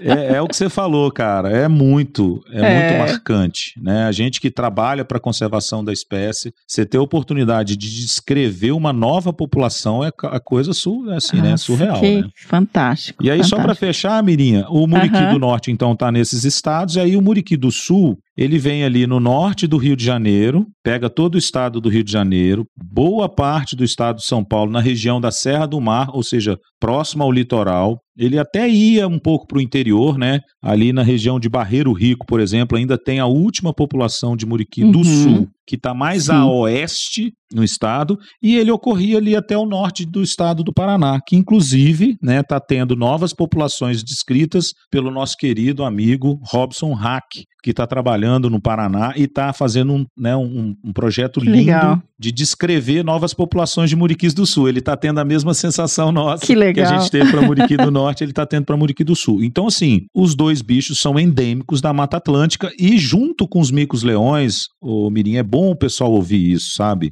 Os Sim. micos-leões do gênero Leontopithecus e os muriquis do gênero Bracteles são dois gêneros endêmicos exclusivos e que só existem no planeta, na Mata Atlântica, nessa região do leste do Brasil. Nossa responsabilidade para cuidar É desses gigante. bichos é enorme. É importante o pessoal que está nos ouvindo entender por que, que a gente luta tanto para a proteção de um bicho desse. Porque a gente está falando de uma história evolutiva, né, Mirinha? De um gênero. Né? No caso, se eu for colocar o mico-leão, de dois gêneros, né? E Uhum. que se a gente perde, a gente perde uma informação muito bonita, né? Com muita história da primatologia do Brasil e, claro, do mundo. O simbolismo disso é muito grande, né. Bião? De uma espécie desse porte, com todo esse carisma e toda a questão ecológica e tudo mais, mas assim, essa questão também do simbolismo de- da, da importância de uma espécie exclusivamente brasileira, da Mata Atlântica, de grande porte, é... é- É, o bicho é muito emblemático, né? A gente fala que é o maior macaco das Américas, é o maior mamífero exclusivo do Brasil. Então é isso que Então, você falou. olha Nós só. estamos tratando de um bicho que tem um, né, um- uma importância também do ponto de vista de- do papel e do que a gente consegue exercer, né, de proteção a essas espécies, né? Perfeito. E aí, quando você foi falando a distribuição, já é uma dica gigante do porquê de ser tão ameaçado, né? Nossa, você é pega mesmo. a área, a área da colonização, é onde tudo começou, né? Pega ali Bahia, Minas, Espírito Santo, é o trecho onde, né, onde se O entraram. coração do Brasil colonial. Exatamente. É, e é bem isso hoje que representa a ameaça às espécies, né? As duas espécies de muriquis, né? E aí, Bião, conversando com a Karen, a gente falou muito da questão comportamental, da questão de hierarquia, Uhum. da beleza, né, do- da questão do- da relação social dos animais. E ela mencionou, quando a gente entrou um pouco na parte de conservação, que a gente tem aí em torno de mil ou mil duzentos indivíduos na natureza. O que para uma população é muito pouco, né? Você até fica muito vulnerável a qualquer tipo de evento, a uma doença ou uma questão de, de eventos que a gente chama estocásticos, que a gente não consegue controlar, né? E pode entrar e dizimar é, rapidamente uma população menor. Ainda mais que está em fragmentos de floresta e tal, você me corrija se eu estiver enganado. Então eu queria trazer um pouco também essa questão da conservação do muriqui é, nessa conversa com você, no que vem sendo feito de, de planos para o futuro, de manejo, de tecnologias, né? Você aí que tem o drone aqui. Então eu queria que a nossa conversa agora fosse mais um pouco para esse lado. Primeiro, como que vocês fazem essas estimativas populacionais dos animais? Quando a gente fala de uma espécie como o muriqui do norte, que tem aí seus mil, mil e duzentos indivíduos, hoje a gente está com essa estimativa um pouco mais alta, né, de mil e duzentos, porque de fato a gente está conseguindo contar melhor os bichos, que eu vou te responder. Tá. Né, Uhum. como que a gente usa essas técnicas para contar os animais. Mas antes eu preciso ponderar né, é, que você, além dos mil né, indivíduos, eu estou falando de 12 regiões no Brasil, Mirinha, que a gente tem um bicho. No mundo, né? Os bichos são exclusivos daqui. E Uhum. aí vem o que você falou. Qualquer evento estocástico, né, que é raro e eventualmente muito é, problemático, né, como uma doença, como um, um grande incêndio, pega essas áreas que não são grandes mais, né, porque nós estamos falando de Mata Atlântica, então normalmente essas áreas são pequenas, né, com poucas exceções, né, como o Parque Estadual do Rio Doce, que tem 36 mil hectares, ou o Parque Nacional do Caparaó, que tem 32 mil hectares. Beleza, são áreas significativas que têm, inclusive, populações boas de muriquis. Uhum. Ah, É claro que um acidente, né, igual você mencionou, um evento estocástico ali seria muito mais difícil de acabar com a população. Mas eu falei de duas. E a gente tem aí pelo menos metade, Mirinha, dessas populações em áreas pequenas, de mil hectares ou menos. São populações, às vezes, isoladas, de pequeno tamanho, que aí, né, que a gente já viu, tá, Mirinha? Em 2018, a Keren né, liderou um, um artigo que a gente participou, onde a gente percebeu que houve uma dizimação de 26% de muriquis na população de Sossego e de 11% dos muriquis da população de Caratinga por causa da febre amarela, tá? É, eu ia perguntar o- qual foi o impacto da febre amarela, né? Porque para bugio a gente sabe que foi um terror, mas pro, terrível, pra- né? E tem sido, porque são ciclos recorrentes que estão acontecendo na Mata Atlântica e que estão Uhum. eliminando né, grandes quantidades de indivíduos de bugios. E para os muriquis, felizmente, não é tão grave assim, mas a gente contabilizou perdas de indivíduos nessas duas populações que nos assustam. A Keren provavelmente falou como é que ela está monitorando popula a população de Caratinga, que ela já faz quase 40 anos que ela estuda os bichos lá e que ela estava ela tava um pouco assustada, porque nos últimos É. anos, eu imagino que ela tenha mencionado isso para você. Ela mencionou que teve uma queda de população. Teve uma queda e ela não está conseguindo recuperar mais, sabe? Ela está querendo entender se de fato teve, além do impacto de febre amarela, outras questões ecológicas, como por exemplo as secas, né, permanentes que o sudeste do Brasil Isso. vem enfrentando. Uhum. Então, assim, hoje, felizmente para os muriquis do norte, Mirim, a gente não tem a caça, por exemplo, como uma grande ameaça. A perda né, de hábitat já aconteceu. Né? A gente, é o que eu falei, só sobraram 12 populações espalhadas né, entre Bahia, sul da Bahia, Minas, Espírito Santo e essa lá do Rio de Janeiro, que é o Itatiaia. É pouquíssimo bicho. Então, o que, que a gente tem feito, né? Que você perguntou. A gente tem tentado manejar algumas dessas populações isoladas que são inviáveis. E aí cabe mencionar, Mirinha, que a gente teve, né? Desde 2010, um planejamento estratégico liderado pelo Centro Nacional de Pesquisa e Conservação de Primatas Brasileiros, do ICMBio, o, o CPB, que é o Uhum. Plano de Ação Nacional para a Conservação das Espécies de Muriquis. Esse ciclo né, do PAN foi encerrado em 2017 e a gente abriu o novo ciclo do PAN, que é o PPMA, que é o de primatas da Mata Atlântica ameaçados de extinção e da preguiça de coleira. Uhum. Então, os muriquis estão dentro desse plano de ação nacional, que foi reorganizado em 2018, e a gente tem vários planejamentos lá, que inclui, por exemplo, o manejo de indivíduos isolados. E a gente ficou tão feliz, Mirinha, porque nos últimos 11 anos a gente vem trabalhando nos protocolos dentro desse plano de ação nacional, para que qualquer pessoa que queira trabalhar com os muriquis saiba como fazer. E a gente acabou de Perfeito. lançar, mês passado, os protocolos para pesquisa, Ai, manejo e conservação. É, dos muriquis. Você deve ter visto. sim, arrasaram, ficou muito legal. Inclusive, a gente vai colocar o link, né, Pra quem quiser Ótimo. acessar esses protocolos aqui no, no quando lançar o episódio. Isso, e aí eu vou e puxo para sua pergunta de como que a gente está fazendo hoje, né? O manejo eu posso contar um pouquinho mais depois que merece, mas eu vou falar rapidamente da contagem populacional. O primeiro protocolo que a gente fez foi o de censo de populações de muriquis. Então a galera pode ir lá pegar e ler, que a gente tem várias técnicas tradicionais, mas aí vem o que você falou. Nos últimos três anos eu tenho usado né, os, os drones, né, que são aparelhos é, é, não tripulados, né? Os Uhum. chamados VANTs também, né? Os veículos aéreos não tripulados, que a gente, com uma câmera termal, que é uma técnica inovadora que eu estou aplicando para os muriquis, eu tenho identificado esses bichos na natureza com muito mais facilidade e rapidez. Então, além de eu usar a câmera termal para localizar os muriquis, Mirinha, inclusive em áreas que eu nem sabia que tinha ou que eu tinha suspeita e estou confirmando, a gente conta os bichos com a câmera termal, porque a gente consegue ver bonitinho quantos é. indivíduos estão ali. É tão legal isso, é tão é legal. O dia que eu vi, legal, gente, galera. é tipo, quem já viu Predador, o filme, os bichinhos pulando, assim, só a, é. a cor, né, assim, um contraste, é, é fantástico. Eu não uso o contraste de cor vermelho e azul, né? Que é o que tem no filme do Predador. Eu Sim. uso o contraste de branco e preto, mas a sensação é a mesma, assim, viu, galera? Você ah, se sente o predador procurando por bichos, mas para fazer o bem, não é para colecionar Exato. crânio, não. não. Perfeito. E aí, Mirinha, isso tem sido revolucionário, assim, sabe? Eu estou muito satisfeito porque a aplicação dessa metodologia ela está muito eficaz. Eu tenho contado e encontrado muriquis assim onde eu menos espero. E é aquela sensação maravilhosa. Eu estou lá fora do mato, pilotando um aparelhinho que vai lá no mato para mim, conta os bichos e me entrega aquela informação com altíssima qualidade, sabe? Eu uhum. vou lá, ó, Mirinha, para você ter uma ideia, eu, a Fernanda Tabacou e o Marcelo Nery, meus amigos do Muriqui Instituto de Biodiversidade, estou até preparando um paper sobre isso porque foi incrível. Nós fomos em Peçanha, no interior de Minas Gerais, reencontrar uma população que tinha cinco anos que ninguém sabia se tinha muriqui lá mais ou não.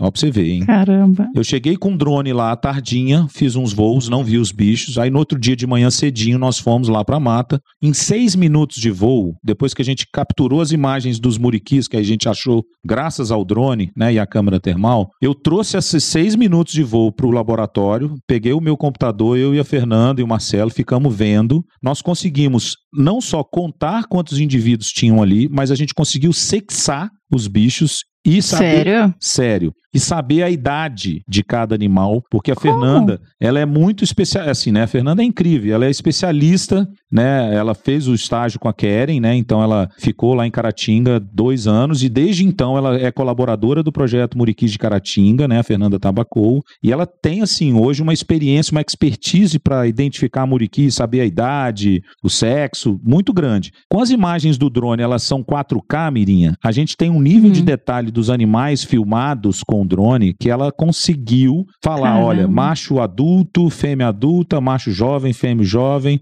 sabe? Aí Tô a gente chocada, fez... meu. Não, seis minutos de voo, Mirim, a gente tem a demografia completa. Caramba. Né? Claro, com algumas falhas, a gente tem bicho que a gente não vê direito, ele fica escondido, então não passa uhum. direito, mas a gente tem praticamente a demografia completa de uma população de muriquis que estava considerada extinta com seis minutos de voo com esse drone. Né? Então, assim, Uau. surreal. Eu acho que a gente realmente virou a chavinha para a conservação da espécie com essa tecnologia. Fantástico. E eu tenho muito orgulho né, de dizer que, graças à minha insanidade mental, minha paixão pelos bichos, me fez né, trazer esse, insistir nesse propósito, né? E hoje a gente está colhendo os frutos desse, dessa, dessa tecnologia. Tem que ter um espírito inovador, né, Biel? Para testar, para ver se funciona. Não porque idade. Se...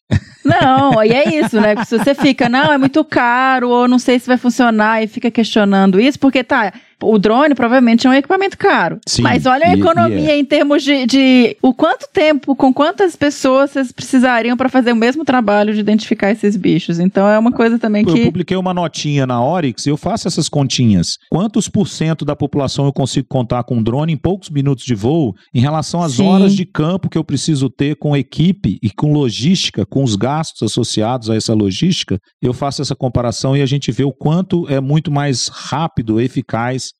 o uso do drone, né? Uhum. E isso é muito legal porque não é só para muriqui, tá, Mirinha? A gente está usando para outros bichos e tem sido um sucesso. Oh, eu fico louca, assim, nossa, será que dá para usar para isso? Será que dá para usar eu tô, Eu tô fazendo esses, essas experimentações. Quem quiser vai lá no meu canal do YouTube, Fabiana Erdmelo, frmelo@bol.com.br, fazer um jabá rapidinho aí. Confere claro. lá, galera. Tem vídeo de.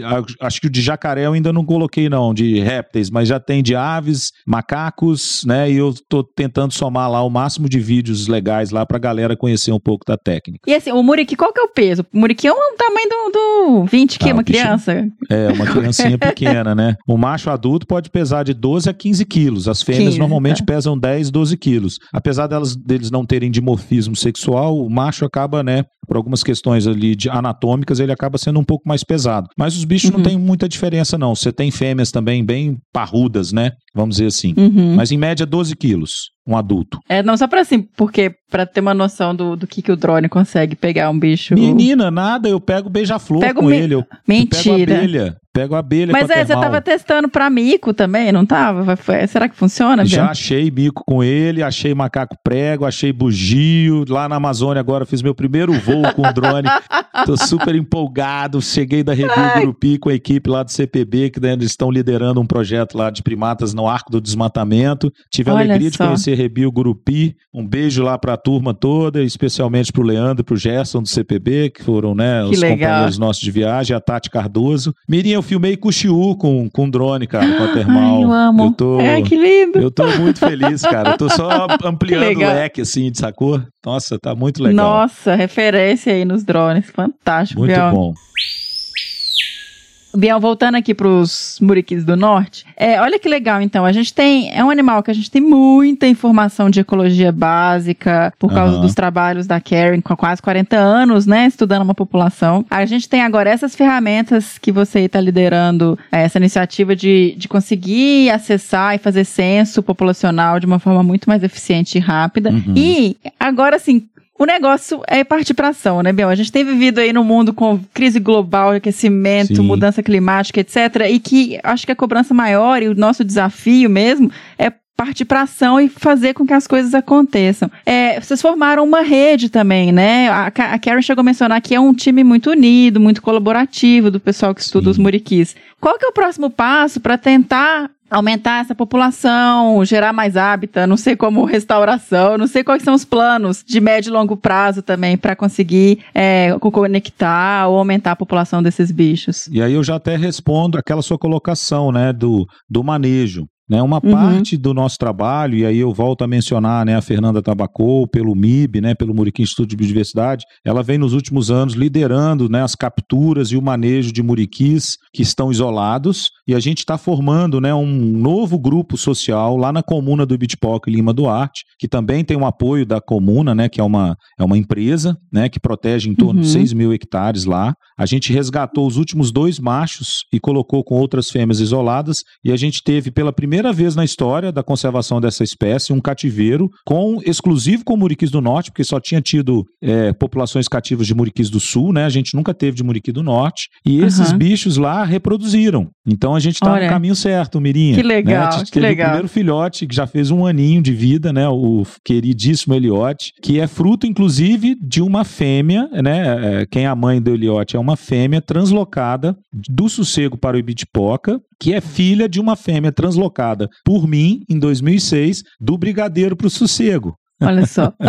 Então, assim, nós já estamos colhendo frutos, né, vamos dizer assim, de ações de manejo. Então, esse manejo para as populações, lembra que eu falei, galera, das Uhum. populações inviáveis, ele é fundamental para a gente proteger essa genética e preservar, Sim. né, é, é, é, essa demografia que a gente precisa para conter, né, a, a ameaça de extinção da espécie. Então, nós estamos fazendo esse Sim. manejo, salvaguardando essas populações pequenas e isoladas nessa tentativa de garantir que elas, na verdade, cresçam e aumentem o número de indivíduos. Mas, vem o que você falou. Elas estão isoladas e a gente precisa fazer alguma coisa para aumentar a conectividade. E aí hoje, Uhum. né, hoje a gente tem um projeto grande, né, em escala nacional, liderado pela doutora Karen Stry e pelo Braulio Dias, e a gente é parceiro desse projeto, eu sou um dos co-responsáveis, né, pela execução do projeto, onde a gente visa, Mirinha, aumentar a conectividade entre as áreas que tem muriqui, especialmente ali na zona da mata e no Vale do Rio Doce, que é onde a gente tem as populações mais significativas, Caparaó, Brigadeiro, Caratinga, Sossego, Rio Doce, onde a gente vai tentar né, fazer com que os proprietários rurais, principalmente na região de Simonésia, Manhuaçu, que conectaria Caratinga, né, RPPN, onde a Keren trabalha, com a Mata do Sossego, onde o MIB atua, né,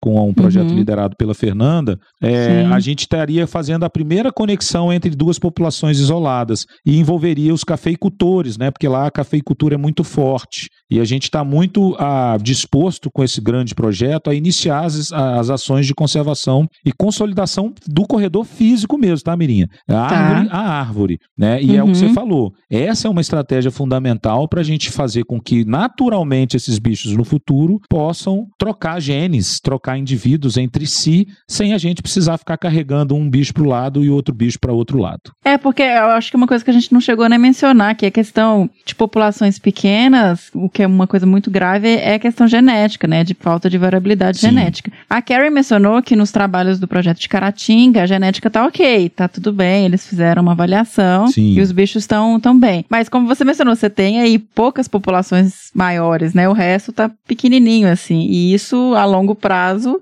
é, pode ser um problema para a espécie. Claro, e aí vem. Aí você, você levantou a bola para eu cortar, né? Você- É claro, Você é um você amor, acha que né, aqui é que é uma. Esse que eu Tô- chamo tô- de time, junto. cara, né? Se a gente jogar beach tênis, beach vôlei, é, se você quiser jogar né, futevôlei, nós vamos estar certo. Hoje agora é tudo a modinha é beach, né? Tudo de areia. É, agora é beat. Exatamente. Né, minha filhota linda, Amanda Mello, tá fazendo doutorado com genética, né, dos muriquis, e a, a ideia, né, Ai, gente, olha o pela- orgulho, né? Pessoa.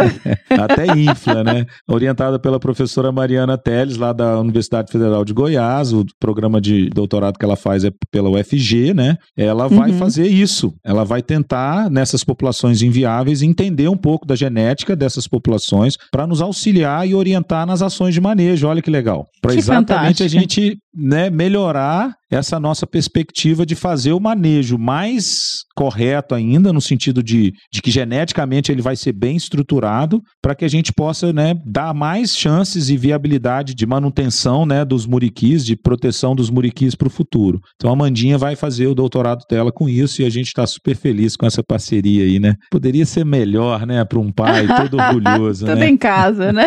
que legal.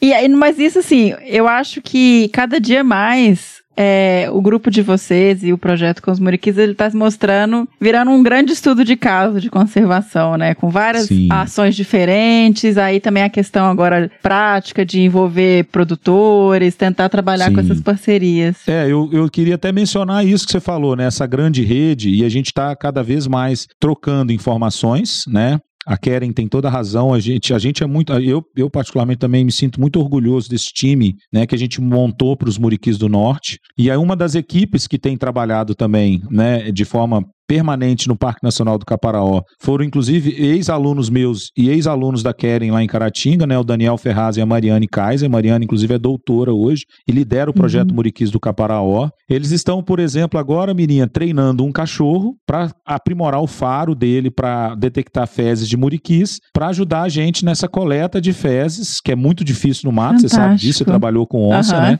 É muito complicado. Isso já foi usado para onça, inclusive, né? Muito bem utilizado para onça, para outros felinos, imagino, no mundo. Sim. E agora a ideia deles é usar esse bicho para achar as fezes e a gente poder coletar um número maior de fezes. Por que, galera, que a gente coleta fezes de muriqui, né? né? Porque a gente é catador de cocô à toa. A gente nem vê a questão da dieta nas fezes, né? A doutora Keren, por exemplo, por muitos anos Sim. ela viu a questão hormonal pelas fezes, porque aí ela nunca precisou É, ela falou que sabe tudo dos bichos sem Isso. nunca ter pegado Nunca um ter bicho. colocado a mão. Ela tem muito orgulho disso. E eu concordo, né, cara? Pô, o trabalho que ela fez, com a quantidade de informação que ela obteve sem pôr a mão num bicho, é sensacional, É. né, cara? Uhum. E boa parte pelas fezes. Só que no nosso caso, assim, né, o que a gente mais pretende, que a gente precisa conhecer melhor, como eu acabei de mencionar, é a questão da estrutura da variabilidade, da, da variação, né, da variabilidade genética dessas populações. E com as fezes a gente consegue extrair DNA, já tem uma técnica feita, né, pela Valéria Fagundes, né, com o Paulo Chaves, com a própria Keren, que foi desenvolvida nos anos 2000, que é a extração de DNA pelo, pelas fezes. Então a gente consegue Uhum. saber não só individualizar os animais, né, tipo, ah, isso aqui é o bicho A, isso aqui é o bicho B, pelas fezes, Uhum. mas particularmente conhecer esse conjunto genômico, né, esse conjunto genético para diferenciar as populações entre si. E eles estão usando essa Perfeito. técnica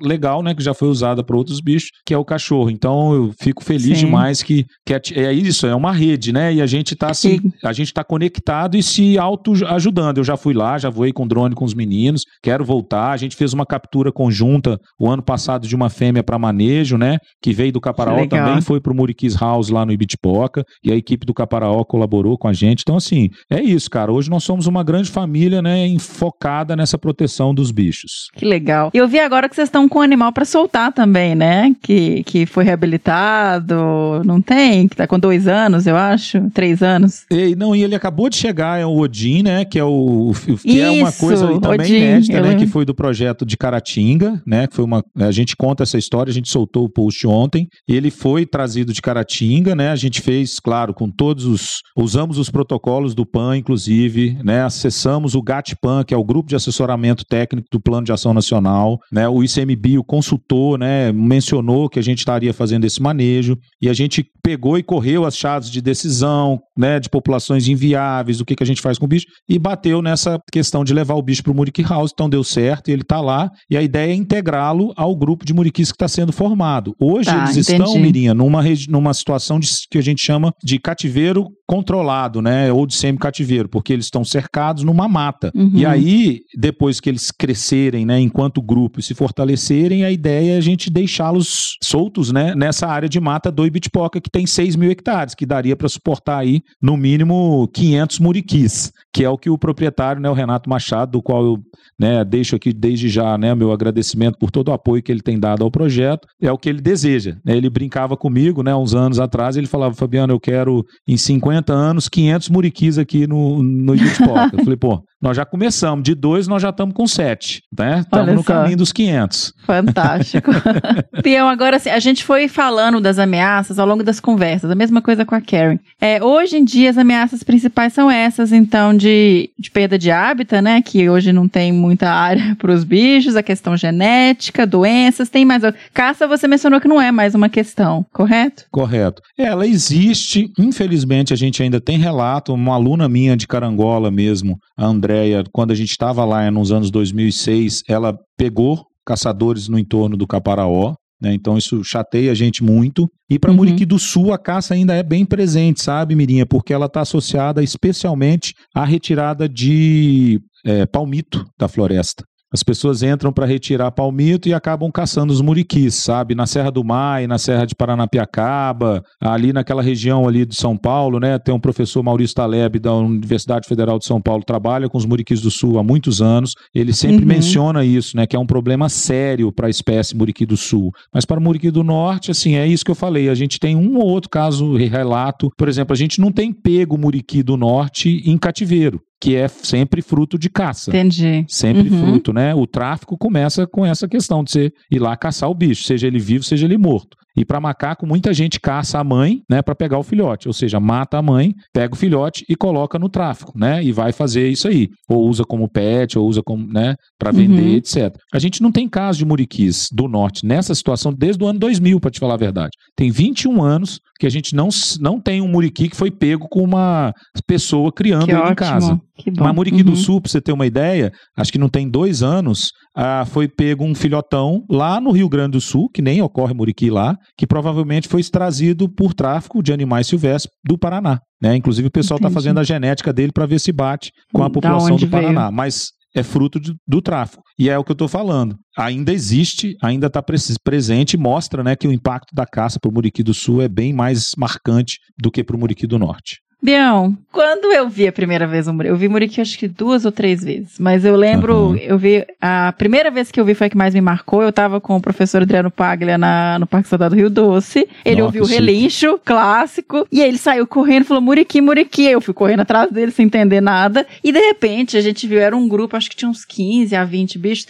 e era assim, o movimento na copa das árvores, eles passando todos, foi uma, uma- assim, eu guardei isso na cabeça pra sempre, foi muito marcante pra mim. Mirinha, a vocalização dos muriquis é algo muito marcante. Ah, os adultos, quando estão ah, na floresta, né, quando eles estão nos seus grandes grupos sociais, eles têm uma vocalização que a gente chama de long call, né, ou é, vocalização de longo alcance, que é um praticamente um relincho de um cavalo. É muito, muito interessante. A gente morre de rir, né, quando a gente ouve e fala, putz, parece que você tá com, né, com um cavalo dentro da mata. É um relincho mesmo. é- eu não consigo nem imitar direito, né, mas o pessoal vai ouvir aí e vai sentir, né, o drama dessa vocalização.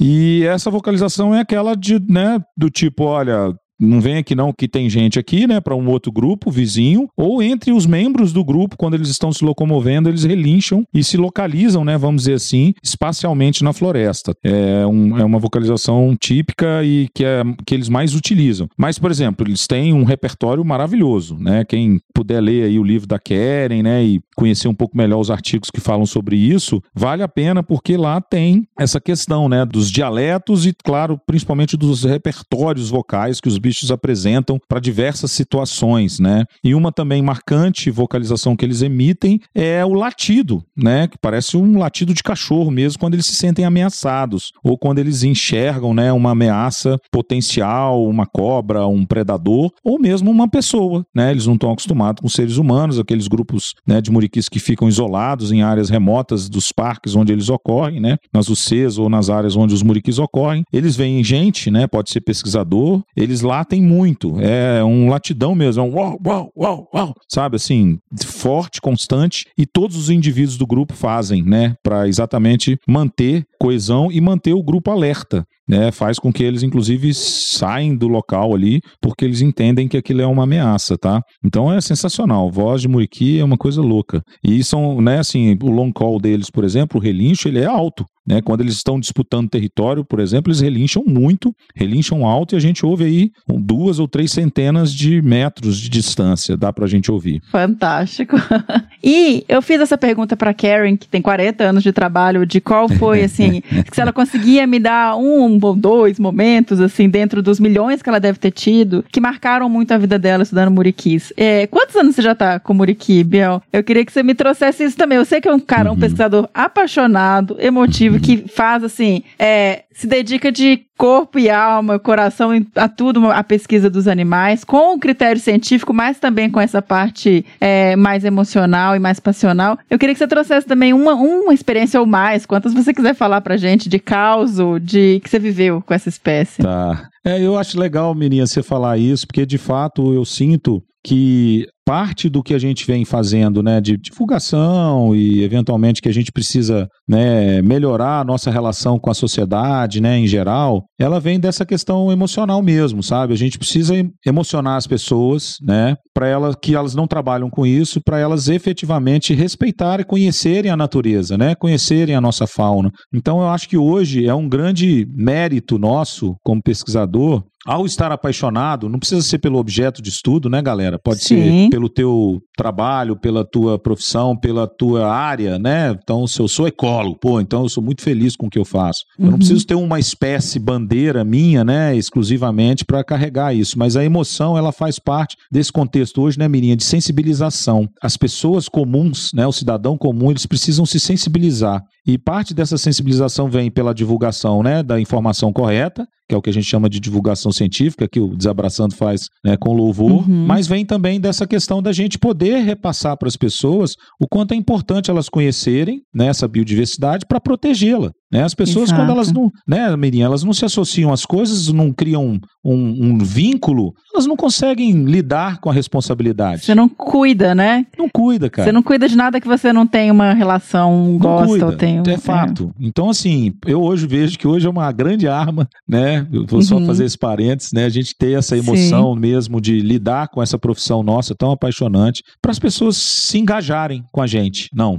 eu vou ajudar uhum. o Bião, né? Eu vou ajudar a proteger o Muriqui. Exato. Então acho que fica esses parênteses aí. Mas voltando então, né? Cara, eu acho que os 15 anos, quando eu tinha 15 anos que eu fui em Caratinga, né? A Keren já estava lá, inclusive, em 1989, né? A Keren começou em 1982, 83 ela terminou o doutorado dela. É, 83, 84, não me lembro bem. Então ela já estava lá com os alunos, né, fazendo o trabalho. Eu conheci os muriquis a primeira vez, né? Eu tinha 15 anos. Então, para mim foi muito marcante, porque é, eu fui sabendo que tinha esse macaco grande. Eu já era vizinho de Caratinga, né? Porque eu sou nascido em uhum. Valadares. Lá já tinha alguns primos meus, né? Amigos que falavam que lá em Caratinga tinha uns macacos grandes, né? E eu ficava, né? Criança, né? Imaginava que o bicho era do meu tamanho, né?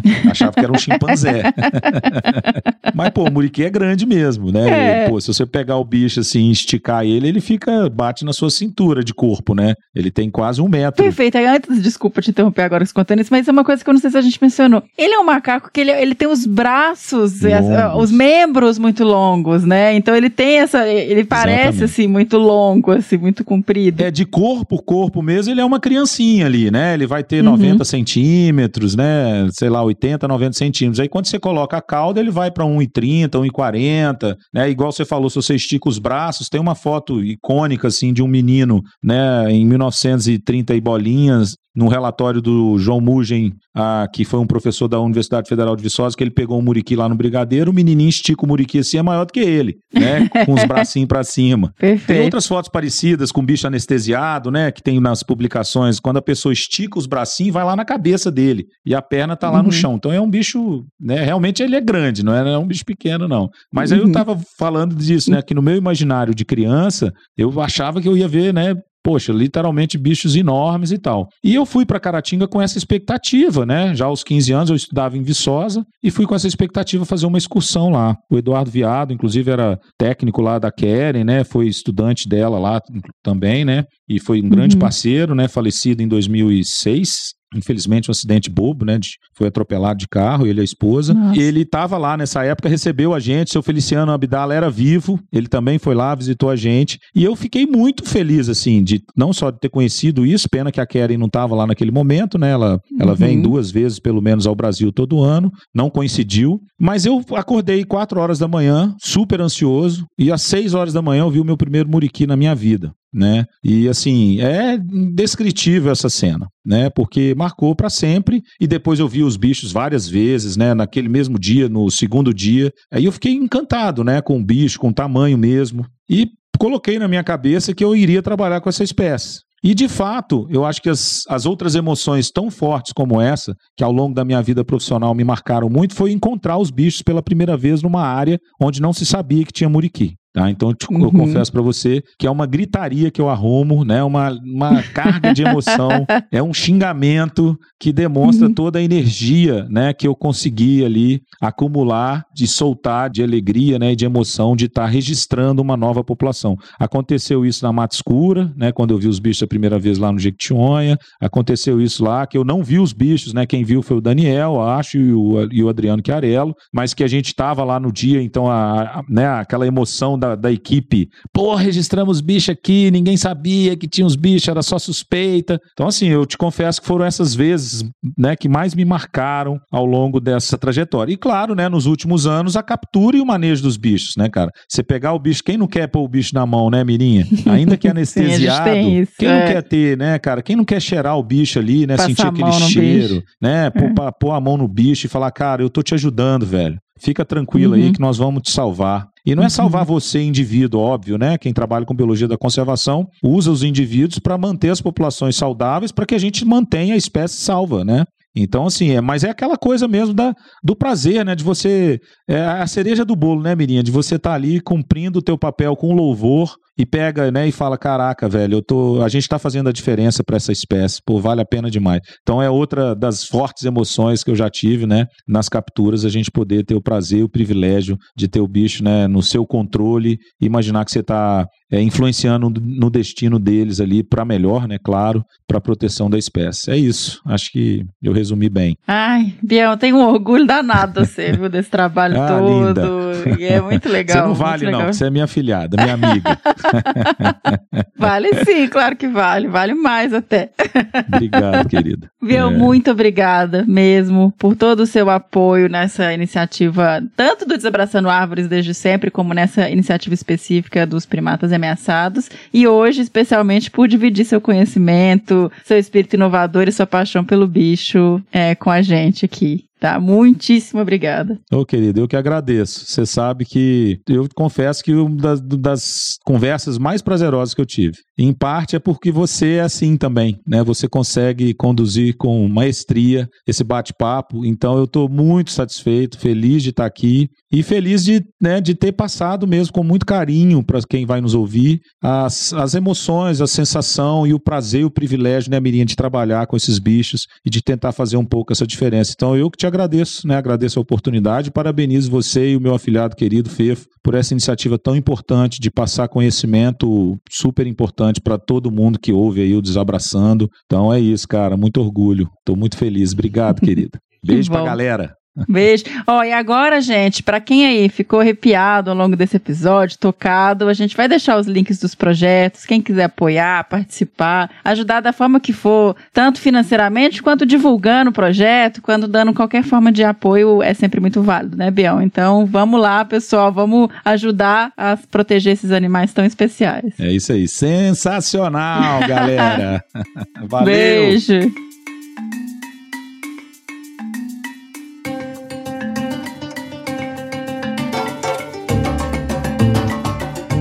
E esse foi o nosso episódio maravilhoso sobre o Muriqui do Norte, o Bracteles e Pochantos. E lembrando, pessoal, de nos seguir nas nossas redes sociais, no Facebook em Desabraçando Árvores Podcast, no Instagram, arroba Desabrace, no Twitter também, arroba Desabrace. Se você gostou do episódio, se você gosta da nossa iniciativa e quer nos apoiar, vocês podem doar a partir de um real pelo Apoia-se em www.apoia-se.se barra Desabrace ou pelo PicPay em arroba Desabrace. Ah, e a gente não pode deixar de falar também da nossa lojinha, a loja do Desabrace, que tem canecas, camisetas e kits de primeiros socorros. Em breve com novidades lá, fiquem de olho. Só acessar www.loja.desabrace.com.br, tá bem? E agora, claro que não pode faltar o bicho do próximo episódio. Toca aí, senhora!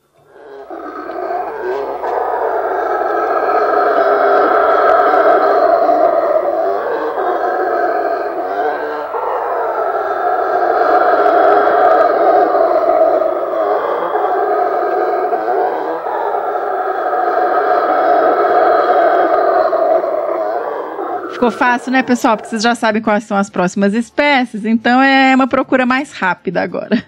tá bom? Espero o e-mail de vocês, um beijo, até o próximo. Que bicho é esse?